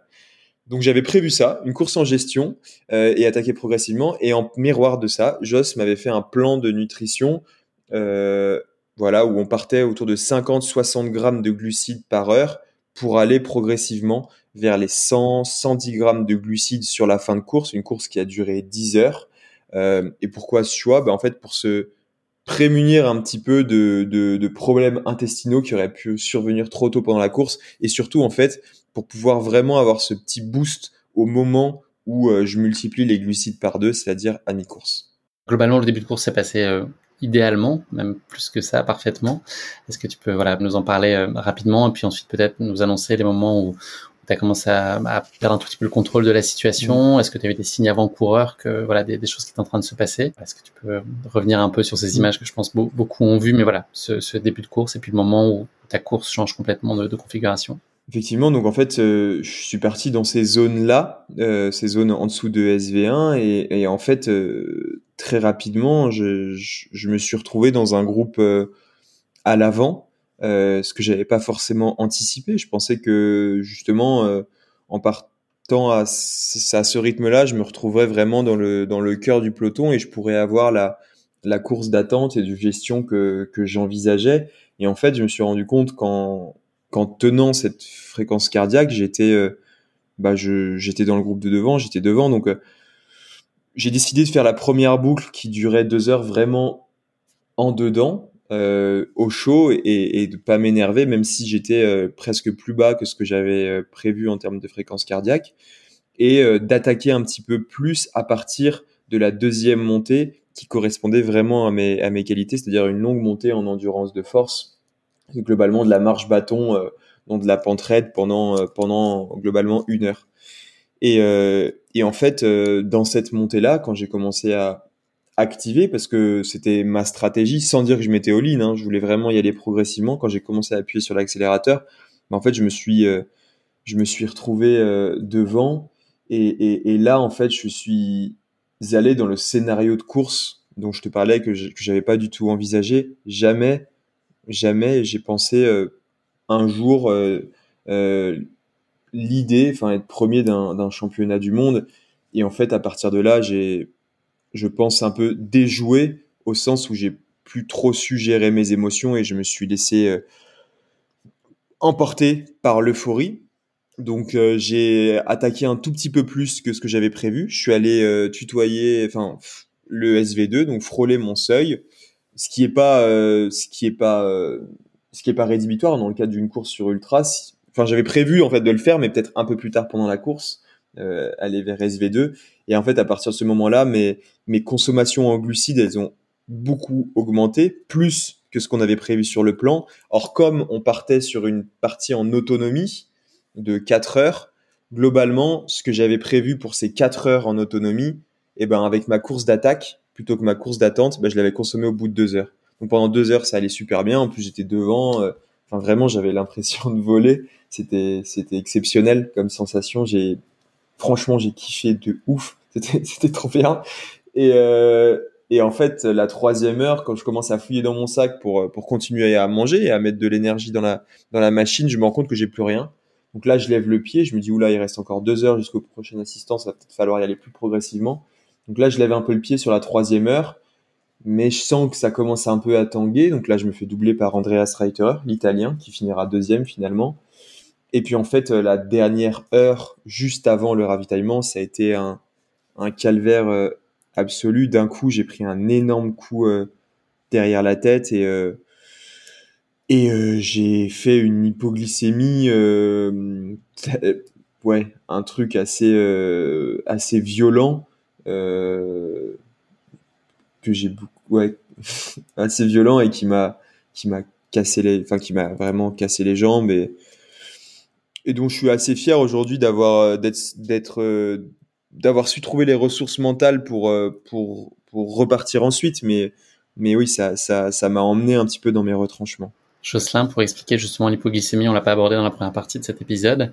Là, au regard de, ce qu'a connu Baptiste, est-ce que tu peux expliquer quels sont euh, les symptômes physiques là aussi pour comprendre ce qui se passe concrètement euh, dans la machine, le, corps réagit comment Et puis, euh, bah, Baptiste en a fait la démonstration, mais est-ce, qu'on peut décemment et en temps normal imaginer rebondir après une hypo ou c'est un cas très exceptionnel comme ce qu'on a pu connaître avec Baptiste? Ouais, alors déjà une hypoglycémie, pour définir, c'est une chute du taux de glucose dans le sang. Donc on l'a déjà abordé avant, mais du coup, les, le glucose en fait va permettre euh, d'alimenter nos muscles à l'effort et donc euh, de soutenir euh, de soutenir l'effort. Baptiste, comme il a pu le dire aussi, est parti, enfin, a eu un moment où il était un peu au-dessus de ce qu'on avait prévu en termes de quantité de glucides. Et, et, donc, au final, il a dépensé plus que, que ce qu'il n'avait, pour faire simple. Et petit à petit, en fait, il a épuisé euh, ses stocks euh, de glycogène. Donc, euh, par quoi ça s'apparente? Bah, Généralement, ça s'apparente par une diminution des, des capacités physiques, donc jambes lourdes. ça peut également être cette sensation de fragale, donc voilà, une sensation de faim qui, qui va être très importante. ça peut être des tremblements, de la palpitation, euh, trouble de l'équilibre, euh, trouble de la conscience, un manque de, de lucidité. Euh, J'ai des ça matérialise par beaucoup. de... Oh, très fort. Et euh, mais ça, c'est un catalogue. J'ai, je pense, j'ai tout traversé effectivement. J'ai, j'ai parcouru tout le catalogue de de l'hypoglycémie. Plus secret pour moi. ouais, donc. Euh, et voilà, quand on est touché par une forte hypoglycémie, ben, il y a juste plus d'énergie qui arrive aux muscles et également du coup au cerveau. Le cerveau, il faut savoir qu'il est glucodépendant, donc il, il est alimenté euh, euh, presque exclusivement par euh, par le glucose. Et donc c'est vrai qu'il y a une défaillance qui est physique, mais qui est aussi mentale. Et, et c'est là où où tout est le problème, notamment sur les courses d'ultra, où quand un petit peu avant la mi-course, on est atteint d'une hypoglycémie, bah c'est c'est très dur de de repartir parce que déjà c'est très difficile de refaire les stocks quand ils sont bas bah ils sont bas on les a épuisés et, et là où Baptiste euh, a été euh, malin mais aussi qui a peut-être pu lui coûter un, un peu plus cher c'est que voilà on passe l'hypoglycémie il faut directement manger en fait. Alors là ce qu'il a il a pas pu le faire forcément parce que du coup dans le sac il y avait plus euh, il y avait plus assez de ravitaillement pour le faire. Néanmoins, il l'a fait euh, sur le ravitaillement qui a suivi et c'est la seule chose à faire, c'est essayer de resucrer pour retrouver une disponibilité euh, normale, réaugmenter euh, euh, notre, notre glycémie, retourner à un niveau basal normal et, et ensuite bah, s'alimenter tout au long de, de l'effort jusqu'à la fin et, et, essayer de maintenir ce taux de, de glycémie, sachant que nos stocks endogènes, donc nos stocks au sein de notre organisme sont, sont très faibles et permettent plus de euh, pouvoir jouer comme on peut le faire euh, euh, lorsqu'ils sont pleins. Donc donc voilà, c'est c'est une grosse problématique une fois qu'on est touché par par une hypoglycémie, c'est très très dur d'en ressortir et et, Baptiste a su le faire vaillamment et il a plus que bien fait. Je pense que il y, en a pas beaucoup qui arrivent à, à se reconcentrer sur l'objectif et réussir à, à, à, terminer la course et en, et en finissant en up, en, en augmentant presque son niveau euh, par rapport à avant son, euh, son hypoglycémie. Mais c'est vrai qu'une fois que les stocks euh, sont faibles, bon bah la course est, est perdue et, et malheureusement, faut essayer de se trouver d'autres objectifs et, et, je pense que c'est ce qu'il a su faire. Donc, euh, ouais, difficile de se remettre d'une hypoglycémie, mais pas impossible. Et est-ce qu'il y a un risque sur les sur les ravitaux justement, là, le ravito d'après, ou d'un seul coup là c'est open bar pour toi Baptiste à gloutonner les choses en fait euh, je pense que tu pourrais nous donner là aussi un exemple de ce que tu as pris euh, à ce moment-là parce que la liste est assez euh, impressionnante est-ce que là l'espèce de réflexe et d'envie soudaine d'ingurgiter au maximum et de remonter les niveaux là le stock est-ce que ça peut être aussi préjudiciable si c'est trop rapproché et concentré? Carrément, carrément. Euh, je pense que j'ai commis deux erreurs de gloutonnerie. La, la première, c'est que dans cette fameuse montée, en fait, qui était très très vicieuse, parce qu'en fait, c'était une montée euh, haute en altitude, entre 2000 et 2600 d'altitude, euh, une longue piste de ski très raide où en fait on voyait tout le monde, tous les écarts, et surtout on voyait le ravitaillement euh, qui ressemblait vraiment à un restaurant d'altitude en haut de cette, euh, montée. Donc du coup, j'avais vraiment cette envie enfin, l'objectif, était très concret. Il fallait que je me rapproche de, ce, restaurants d'altitude. Donc là, déjà, je m'étais mis dans ce, mood-là, me dire que c'est un restaurant d'altitude et que je vais bientôt manger. Et ensuite, il y avait un petit ruisseau juste à côté, tout le long de cette montée. Et en fait, euh, je mentais à moi-même en me disant que c'était du coca. Et donc, du coup, je, buvais énormément d'eau. Je m'arrêtais, je me suis arrêté deux, trois fois à remplir ma flasque, voire peut-être même trois, quatre fois. J'ai plus trop de souvenirs, en fait. C'est vraiment très flou en me disant c'est du coca et donc du coup en fait euh, je buvais de l'eau et j'imaginais que c'était du coca donc déjà je pense que j'ai bu de l'eau qui était pas forcément qui était fraîche pas forcément de très bonne qualité euh, j'ai bu trois enfin voilà l'équivalent de 2 litres je pense et une fois que je suis arrivé là-haut euh, j'ai vraiment j'ai fait une vraiment une crise de de, de boulimie un peu où j'ai j'ai vraiment avalé tout ce que je trouve enfin tout, ce que je trouvais. Ton envie c'était quoi là? c'était justement du c'était le sucre en premier lieu? C'était vraiment ça? Ou le sucre mangé et puis vraiment j'étais dans un besoin très primaire. C'est-à-dire je suis rentré si tu veux et en fait sur un ravitaillement des championnats du monde tu as toutes les tables par nation qui sont alignées et puis c'est c'est t'as l'impression d'être dans, un food court tu vois street food où t'as euh, tous les euh, tous les, euh, je sais pas comment t'appelles ça, mais les pavillons en fait par pays. Et donc du coup, tu avais le ravitaillement des Japonais, ils avaient ça, le ravitaillement des Grecs, ils avaient ça, le ravitaillement des Portugais, ils avaient ça. Et je passe devant et tout, je me dis waouh, ça a l'air incroyable. Limite, tu vois, si j'allais pas m'arrêter pour leur demander de m'enfiler un peu. Et du coup, je vais arrêter au truc France. Et là, moi, je vois mon, mon ravitaillement qui était euh, pas ouf. Vraiment. Il y avait que des trucs de nutrition en fait dont j'avais absolument pas envie. Et, euh, et je vois là les fraises tagada de Marion Delespierre et je me dis, ah ouais, franchement, elle m'en voudra pas trop. 5 fruits et légumes par jour, c'est important, bah, t'as raison. Ah, ah bah là, j'en ai pris 8, 8, 8 fraises tagada, ça je m'en souviens. Et en fait, euh, ça, ça, rejoint en fait ce qu'on disait tout à l'heure avec, avec Joss. Je pense qu'il faut qu'il y ait un cadre, un plan de nutrition, mais pas oublier les petits, euh, prendre plus que pas assez. Parce que là, à ce moment-là, très clairement, j'aurais, j'aurais aimé manger le, le, rice cake que je, qu'on s'était fait à la CCC, des choses un peu plus, euh, plus réconfortante. Et donc là, j'ai avalé, euh, alors je vais te donner le détail, j'ai avalé euh, un verre j'ai bu un verre d'ice euh, deux verres de coca, j'ai mangé euh, huit fraises tagada, deux bars, une compote, un gel, une flamme cuche. non, non, et vraiment, c'est ça. Et donc, du coup, je sais pas en termes de grammes de glucides ce que ça fait, mais donc, du coup, je suis reparti. J'étais un glucide ambulant. et la digestion, à ce euh, moment-là, est pas compliquée? Bah, en fait, tout de suite, j'ai ressenti le sucre qui revenait. Et je me suis senti dans la bosse suivante.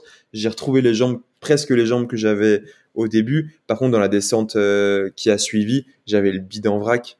Vraiment le bide au vrac. Et du coup, j'ai dû m'arrêter euh, deux fois euh, bah, parce que j'avais vraiment trop mal au ventre. Et là, effectivement, j'ai reperdu à nouveau euh, bah, 4-5 minutes. Donc, euh, ouais, en fait, l'hypoglycémie, elle m'a.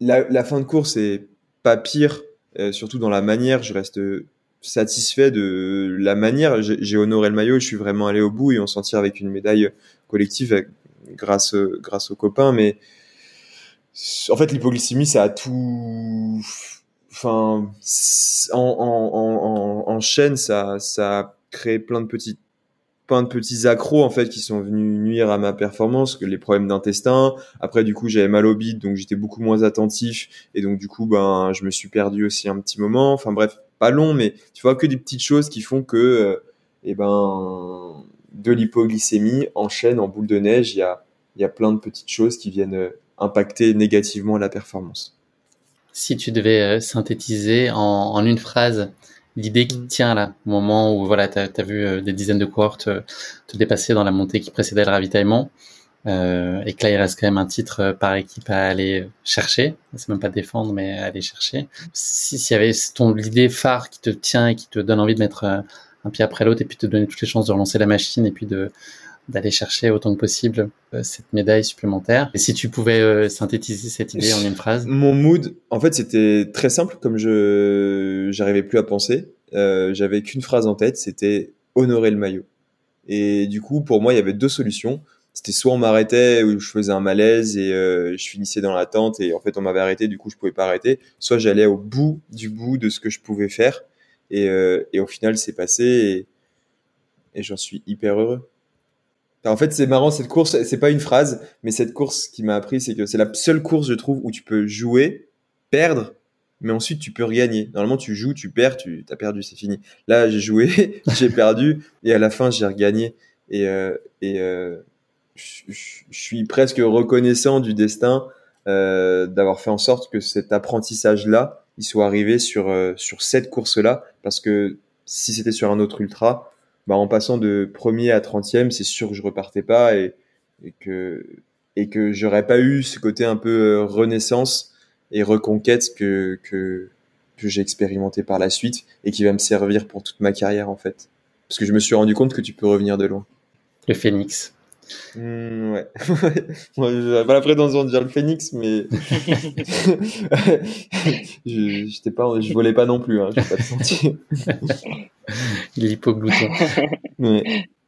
Donc ce titre, ouais, il a fallu aller le, le chercher. Baptiste, t'as pas eu de répit puisque jusqu'à la dernière bosse, la menace américaine était euh, très présente. Donc il a fallu euh, donner jusqu'au dernier mètre pour euh, remettre en contexte pour ceux qui n'ont peut-être pas l'information. Donc vous avez été titré euh, avec l'équipe de France et notamment euh, Benjamin Roubiol qui a été euh, un brillant vainqueur de la course. Et Thibaut Garavi lui aussi un excellent quatrième. Et toi Baptiste tu as fini à la 17e place. Donc tout ça c'était synonyme d'un titre mondial. Et ça ça se prend évidemment. Mmh, parce que le titre mondial se décroche en, en additionnant le, le, le, temps des trois premiers par nation. Exactement. Donc il y a eu une haute lutte avec les coureurs américains jusqu'au bout. Question pour toi, Joss. Est-ce que tu as, bah, as, bouffé la feuille de match là derrière ton écran en voyant ce qui se passait à distance? Puisque tu n'étais pas sur place, tu pas eu euh, cette chance-là. Euh, comment toi tu réagi et puis euh, quelle a pu être ta contribution toi à distance pour un peu euh, guider de ce que tu vois, tu pouvais observer. J'imagine que ça n'a pas été simple. Donc c'est quoi toi ton regard aussi un peu de, de la fait, personne très impliquée mais en même temps un peu extérieure à une situation qui t'échappe et qui est à distance, donc moins simple d'avoir de la prise dessus. Ouais, ouais, ouais c'était compliqué à suivre parce que ouais, je pense que bah, à travers la course de Baptiste, j'ai un peu vécu peut-être euh, les mêmes émotions à échelle euh, à échelle réduite, mais c'est vrai que bah voilà, je suivais la course et notamment via les réseaux où, euh, où du coup sa famille communiquait pas mal dessus, pas mal dessus avec également le team Sidas Matrix, donc je suivais ça. C'est vrai que quand je l'ai vu passer en tête en gestion, il avait l'air super bien. Je me suis dit bon bah là ça devrait ça devrait dérouler. C'est vrai qu'à partir d'un moment, bah, je le vois pas passer. Et, là, je me dis merde, il y a, il y a quelque chose. Donc, euh, bah, je l'ai pas su tout de suite. Je l'ai su du coup après une story qui a été postée. Et, et du coup, la première chose que j'ai faite, c'est la story où Baptiste fait du dos crawlé dans, dans la, la, petite euh, rivière qui coule, c'est ça Ouais, c'est ça. J'ai fait de sport tout un temps. Et mais, mais du coup, j'ai essayé de faire passer, euh, enfin, j'ai fait passer l'info au plus vite. Euh, du coup, euh, à, à l'équipe en, en, disant de, de, changer la concentration des flasques. L'idée, c'était, bah, comme Baptiste a pu le faire, bah, euh, au moment du ravito, c'est d'apporter plus de glucides. Donc, on avait prévu des, des flasques qui étaient un peu moins concentrées, notamment sur toute la première partie de course. Et là, fallait bah, changer, euh, changer de stratégie, repartir sur des, sur des apports qui étaient, qui étaient plus élevés. Et, du coup, le réflexe a été d'essayer de prévenir et, et, de changer la stratégie en cours de route. Mais c'est vrai que à ce moment-là, on, sent que tout s'échappe. Et c'est vrai que quand je voyais les stories, euh, bah, je vois Baptiste en train de ramper dans la montée. je me suis dit, mince, il s'est trompé de sport là, et, et malheureusement, on, on peut rien faire. Et, et c'est vrai que bah, c'est bah, c'est dommage pour lui parce que voilà, c'est c'est lui qui passe à côté euh, d'un gros résultat, même si voilà, il, il, est quand même champion du monde et, et malgré tout, je me dis aussi que ça nous fait grandir euh, tous les deux dans dans, dans nos échanges et, et, comment on pourra prévoir euh, les prochaines courses. Donc c'est de l'apprentissage pour lui, également pour euh, pour moi aussi. Où, où c'est vrai que j'avais peut-être un petit peu euh, euh, un petit peu abaissé voilà les, les quantités de glucides. Pour jusque là en fait on était sur un quasi 100% au niveau au mhm. niveau de nos courses où tout se passait bien sur sur chacune des courses et et, et, voilà, forcément, ça devait arriver sur une. C'est dommage que ce soit sur le championnat du monde où il a peut-être euh, les meilleures jambes euh, bah, depuis, depuis qu'il a commencé euh, sa carrière de, de trailer. Donc, c'est dommage, mm. mais je pense que ça nous fait grandir bah, tous, moi, Baptiste, également le team. Donc, je pense que c'est une erreur qu'on ne fera pas pour, pour la suite. Et juste une petite anecdote, Guillaume, c'est en fait, à l'issue de, enfin, je, généralement, je récupère mon portable, euh, allez, je dirais une journée après la course, comme ça, je suis sûr de bien profiter. Et, d'être vraiment dans l'instant présent. Et, euh, et puis après, redécouvrir un peu tous les messages 24 heures après, ça, ça permet de s'y replonger. Et là, du coup, je vois les messages de Joss qui écrivait en fait à ma petite sœur qui tenait justement, qui faisait la vidéo et qui tenait un petit peu le suivi en live. Et, euh, et, j'ai été vraiment, je te promets, j'ai été ému et touché par, par le la détresse qu'il y avait dans les dans les messages en mode euh, faites ci faites ça. Euh, vraiment en fait euh, en live et c'est pour dire en fait le le, le côté euh, combien c'est c'est génial de savoir que il y a quelqu'un il y a plusieurs personnes mais qu'on qu'on n'est pas seul en fait et qu'il y a des gens qui veillent sur nous et voilà quand j'ai découvert le message je me souviens très bien où j'étais c'était le lendemain à Innsbruck ouais ça m'a ça m'a touché et, et comme dit Joss, c'est dommage que ça tombe sur un championnat du monde, mais en même temps, c'est cool que ça tombe sur un championnat du monde parce que du coup, c'est la seule course où j'avais la carotte pour me remobiliser. Et en fait, vraiment, euh, moi, j'ai eu un scénario de course où euh, je finis 17ème, mais en fait, euh, on me célèbre comme si je finissais premier parce qu'au final, je suis au fight pour la médaille d'or, le titre de champion du monde. Donc, dans le dernier, je dois sprinter jusqu'à la fin. J'ai une ligne droite incroyable. Enfin bref, c'était, c'était le scénario a été plutôt, plutôt gentil avec moi. Il y a déjà l'avenir qui se dessine, ça a été un apprentissage, on l'a compris, ça a été euh, un mal pour un bien sur plein de points. La chose que toi t'emmènes, euh, Baptiste, dans ton sac à dos euh, jusqu'à l'UTMB, qui est ton prochain gros objectif, et toi, Jocelyn, là, s'il y avait un enseignement, quelque chose que vous avez retenu, qui peut être effectivement le rebond ou qui peut être un apprentissage sur ce qui n'a pas été, enfin voilà, qu'est-ce que l'un et l'autre vous retenez de cette course-là? Bah, ce qui va être bien, c'est que pour ma part, enfin normalement, euh, je devrais suivre l'UTMB avec. Tu vas économiser les textos. tu vas économiser ton forfait. ouais, je vais, je vais économiser un petit. Exactement. Je pourrais économiser mon forfait. Non, mais je serais. C'est vrai que je serais un peu plus présent sur place également pour voir euh, euh, au niveau des ravitaux comment ça se passe, au niveau de son ressenti aussi. Je pense que euh, pour pour ajuster la stratégie un petit peu sur l'instant T, ce sera un peu plus simple. Mais l'idée, ce sera de prévoir, euh, prévoir en plus. Euh, là, le fait qu'il se retrouve euh, à sec au bout de deux heures entre deux ravitaux, alors que voilà, il est, il est au milieu des, entre les deux ravitaux. C'est vrai que, enfin, normalement, c'est quelque chose qui, qui doit pas arriver. Et, au niveau de, de ce qu'on va prévoir pour la suite, on, saura qu'on mettra deux gels en plus au lieu de peut-être quelques fraises tagada aussi. Je voilà, mais mais je pense que dans ouais, quelques frestagada, je, je, me le note pour, pour la suite dans le bouillon, ouais, ça peut, ça peut faire un, bon mélange, je pense. Mais ouais, non, on, on va prévoir, euh, on va prévoir en gros et, et, des aliments de mm. plaisir, des aliments qui, qui, qui, qui pourra consommer en course, qui pourra consommer euh, sur les ravitaux, qui pourra lui faire plaisir. Enfin, un peu euh, tout ce qu'on a pu aborder et, et, je pense aussi que ce sera peut-être un peu plus simple sur l'UTMB vu que ce, vu que ce sera euh, Thomas Janichon qui, qui fera le, les ravitaillements. Je pense qu'il y a aussi euh, euh, euh, le fait de cette relation entre eux où, où, où, en quelques échanges ils arrivent à savoir comment l'un sent, s'il faut ajuster la stratégie. Peut-être que voilà il y a il y a avec l'équipe de France, c'est pas forcément les mêmes assistants, donc peut-être qu'il n'y a pas la même dynamique. Enfin, il y, a plein de choses qui changent aussi, et, et bon, pas par rapport à ça, c'est vrai qu'on pourra un peu plus euh, ajuster. Thomas qui, euh, manage le, qui est manager du team aussi Matrix pour remettre en contexte. Et toi, Baptiste, qu'est-ce qu'il y a en plus là comme apprentissage? De quoi tu charges ton sac euh, de savoir suite à cette course? Une petite chose en plus eh ben, il y a, il y a pas une chose. Je suis désolé, il y a trois choses. Mais promis, je vais faire synthétique. La première, c'est que il faut pas s'interdire d'envisager le meilleur parce que c'est pas en l'envisageant. Parce que moi je suis superstitieux donc je préfère ne pas l'envisager parce que je me dis si je l'envisage c'est sûr qu'il va pas arriver. Donc du coup euh, comme je te dis j'avais jamais envisagé ce scénario d'être euh, en première position. Et donc du coup quand c'est arrivé j'ai pas su gérer mes émotions. Je dis pas que je vais être dans un scénario similaire à l'UTMB ça n'arrivera pas. Mais en tout cas euh, vraiment tout balayer et pas faire que les pires scénarios. Aussi se préparer en fait, il faut se préparer au meilleur, je pense. Il faut se préparer au pire, mais aussi il faut pas oublier de se préparer au meilleur parce que si t'es pas préparé, quand ça arrive, tu sais pas le gérer. Donc ça c'est la première chose. Et la deuxième chose, c'est que je me suis prouvé d'une certaine manière que je pouvais euh, revenir euh, de loin et que donc du coup ça m'a d'avoir expérimenté ça, ce côté, hein, cette, cette renaissance et vraiment cette reconquête qui, qui m'a habité après à la, à la mi-course et que ça s'est terminé positivement, en fait, ça va m'offrir un, bah, je l'ai expérimenté une fois, donc en fait ça peut arriver euh, une multitude de fois et donc du coup je pense que j'ai cassé un verrou euh, un verrou mental et je me suis prouvé je me suis prouvé des choses euh, physiquement et, et, mentalement et notamment le fait que je pouvais revenir vraiment de loin. Et la troisième chose c'est qu'il y a que deux choses. La troisième, ah, j'ai dit trois. ah ben non, mais j'ai synthétisé deux points. D'accord, deux en un.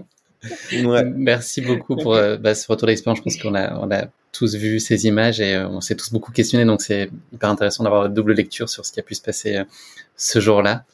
Merci donc pour, pour cet éclairage. Pour synthétiser, je voudrais dire que c'était, mm, c'était juste, enfin, là j'ai pu en parler sous, je sais pas comment j'en ai parlé, si j'ai parlé sous un prisme négatif ou quoi, mais ça reste une expérience de fou et quand je me, je ferme les yeux et je repense à ce que j'ai vécu pendant la course, c'est juste un, un kiff monstrueux et euh, on m'a dit c'est ta première sélection et j'ai croqué dedans euh, vraiment comme j'en avais envie et, et, euh, et j'ai aucun regret par rapport à ça. Juste pour terminer sur, terminer sur une touche de positivisme ou d'optimisme parce que je sais pas comment j'en ai parlé.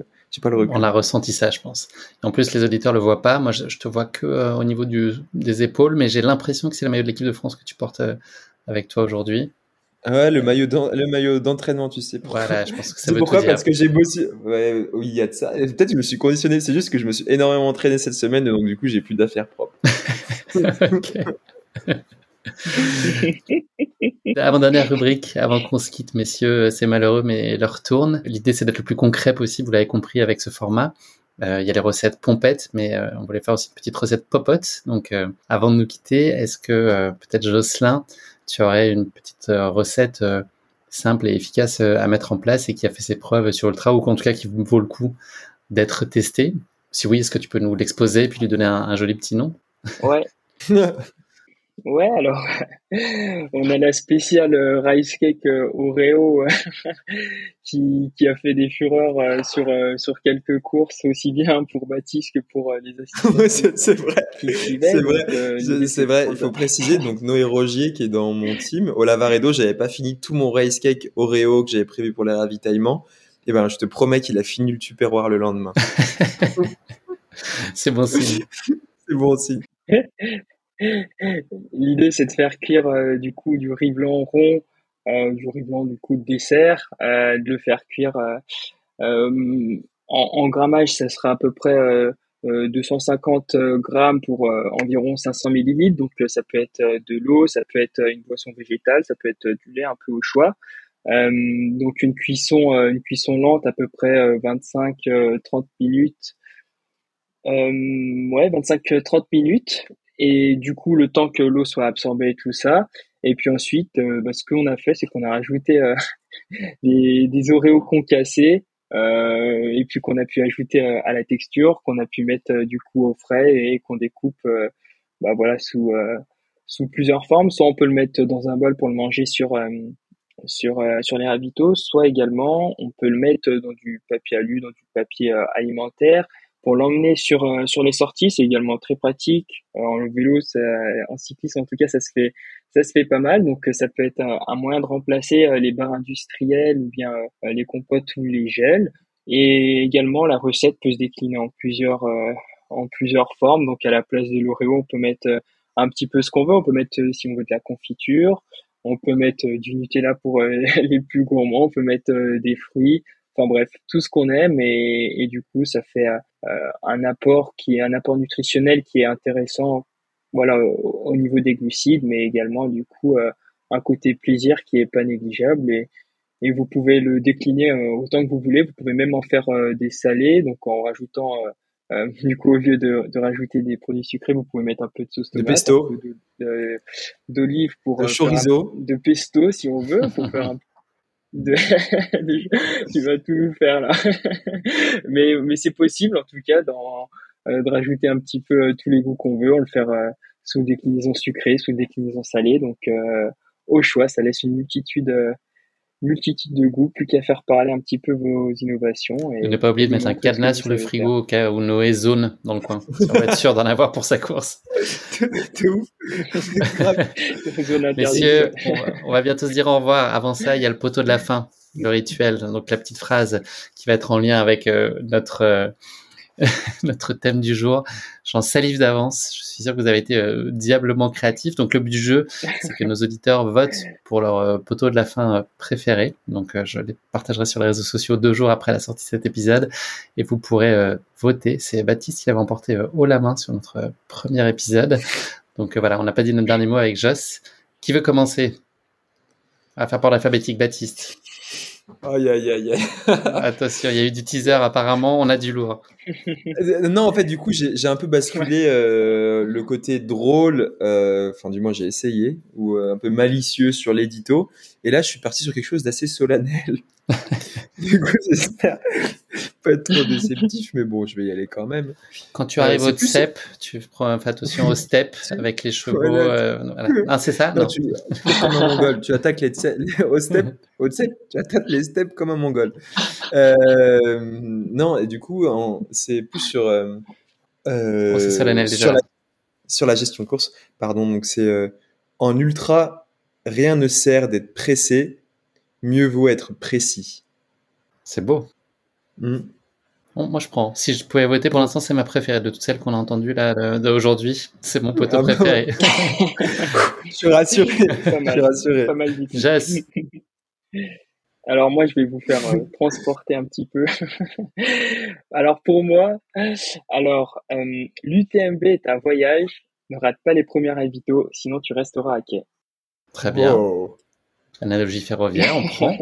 Ah, moi, ça, quant à moi, ça va être plutôt euh, footballistique. Il va bosser pour la SNCF. c'est prévu. Il est en train de se placer. Prévoir trois heures pour l'entretien d'embauche, petit rappel. Au minimum. ils n'ont pas le temps. Hein. Eh, franchement. Euh. Allez. Il coupe, il avant. Attention, je le tente. Vous êtes prêts? C'est footballistique. J'espère que vous aurez tous la rêve, a priori. Vas-y, Zizou. Si tu veux ton tifo sur le bord des sentiers, tu pourras toujours compter sur tes ultras. Ah oui. Oh. oh. Voilà. Feu d'artifice. Ça, me, ça, parle, ça me parle, ça me, ça me parle, moi qui suis souvent accompagné par mes hooligans. Exactement. J'avoue que j'y ai pensé. J'avais ça en tête costumé et déguisé. En fait, vos jeux, voilà, on, mettra à dispo ces motos et ces poteaux, pardon, et euh, on compte sur vous. Moi, honnêtement, euh, je, trouve que, je trouve que le mien, c'est le meilleur quand même. Ouais, là, il commence à, militer. Moi, je, je, fais un chèque de 5 euros à toute personne qui voterait. Pour On commence à avoir des, des, des coups bas qui C'est ça, l'esprit popote aussi. Voilà. Au bout d'une heure et demie, il n'y a plus d'amitié qui tiennent. Messieurs, on va se dire au revoir. Il est, il est, il est temps, sinon on pourrait encore rester euh, pendant une heure et demie à, à parler de plein de choses. Euh, on se donne rendez-vous dans quelques semaines pour euh, l'épisode 4 de Popote parce qu'on remplit, hein. on va pas, on va pas s'arrêter là. Euh, mhm. Voilà, bah, d'ici là, euh, je pense que Baptiste aura une échéance importante à partager avec nous. Ton UTMB qui va se courir dans, dans quelques jours au moment où cet épisode sera diffusé et qui sera passé depuis quelques semaines, au moment où on échangera à nouveau. Jocelyn, tu auras sûrement des petites diapos de vacances studieuses à partager avec nous aussi. Donc, on sera ravis de se retrouver tous ensemble autour de ça question de fin, la dernière, qu'est-ce que je peux vous souhaiter à l'un et à l'autre là pour les, quelques jours et semaines qui arrivent? Oh, un bon, un bon UTMB, je pense. non, c'est moi, ça, Joss. Ah. Est-ce que tu l'as piqué son, Pour moi aussi. ah, ah, ah. Ceci dit, c'est beau, vous, convergez sur le même objectif. Oui, exactement. Eh ben, si Joss est heureux, je serai heureux. Moi, tu peux me souhaiter une euh, préparation qui continue à être simple et heureuse et euh, qui sera conclu par, euh, je l'espère, un, joli baptême. Parce que je l'oublie pas, c'est mon premier UTMB, donc euh, c'est qu'un baptême et j'espère conserver ce mood un petit peu plutôt aventurier et dans la démarche et la façon de faire plutôt que dans le résultat pur. On te le souhaite, évidemment, Baptiste, et on t'envoie plein de bonnes ondes pour ce grand rendez-vous. Et des ultras aussi, envoie-moi des ultras. Et des ultras aussi, des, ultras violets. Messieurs, on a pris euh, beaucoup de plaisir à préparer, à enregistrer euh, cet épisode. J'espère que ça s'est euh, entendu. J'espère que vous, chers éditeurs de, de Course Épique et de Popote, vous avez passé un très bon moment et puis que vous serez à nouveau à table avec nous pour notre quatrième épisode à venir parce que, comme le dit le célèbre adage, plus on est de Popote, plus ça dépote. On se quitte là-dessus. Oh, aïe, aïe. Ah, ça fait comme les rappeurs qui lâchent le micro. euh, ouais, la fin du game. le game est plié, on va aller se coucher. Mais Popote, je vous embrasse et puis euh, à très vite pour la suite et évidemment bonne chance pour euh, vos échéances euh, qui approchent à grands pas. Merci à vous deux. Merci Guillaume, merci Joss. Salut. Au revoir à toutes et à tous. Ciao. Salut. Merci d'avoir écouté cet épisode. Si vous l'avez écouté jusqu'ici, c'est qu'il vous a probablement plu. Alors n'hésitez pas à noter le podcast et rédiger un avis sur votre plateforme d'écoute favorite. C'est essentiel pour soutenir ce travail indépendant. Cela ne vous prendra que quelques secondes et ça change beaucoup de choses pour le podcast. Et pour être sûr de ne manquer aucune course épique à venir, n'oubliez pas de vous abonner sur votre plateforme d'écoute. Merci encore infiniment pour votre soutien, votre fidélité et vos chaleureux messages que je lis et auxquels je réponds avec un immense plaisir. S'il vous plaît, continuez. À très bientôt pour une nouvelle course épique, évidemment.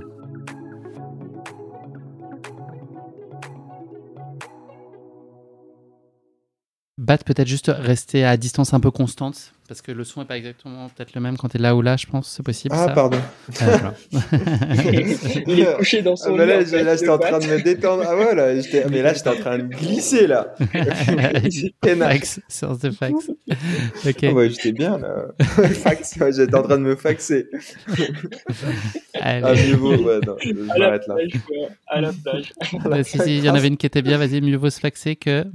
non, non, Ok, j'arrête, j'arrête, j'arrête, j'arrête. ok, parfait.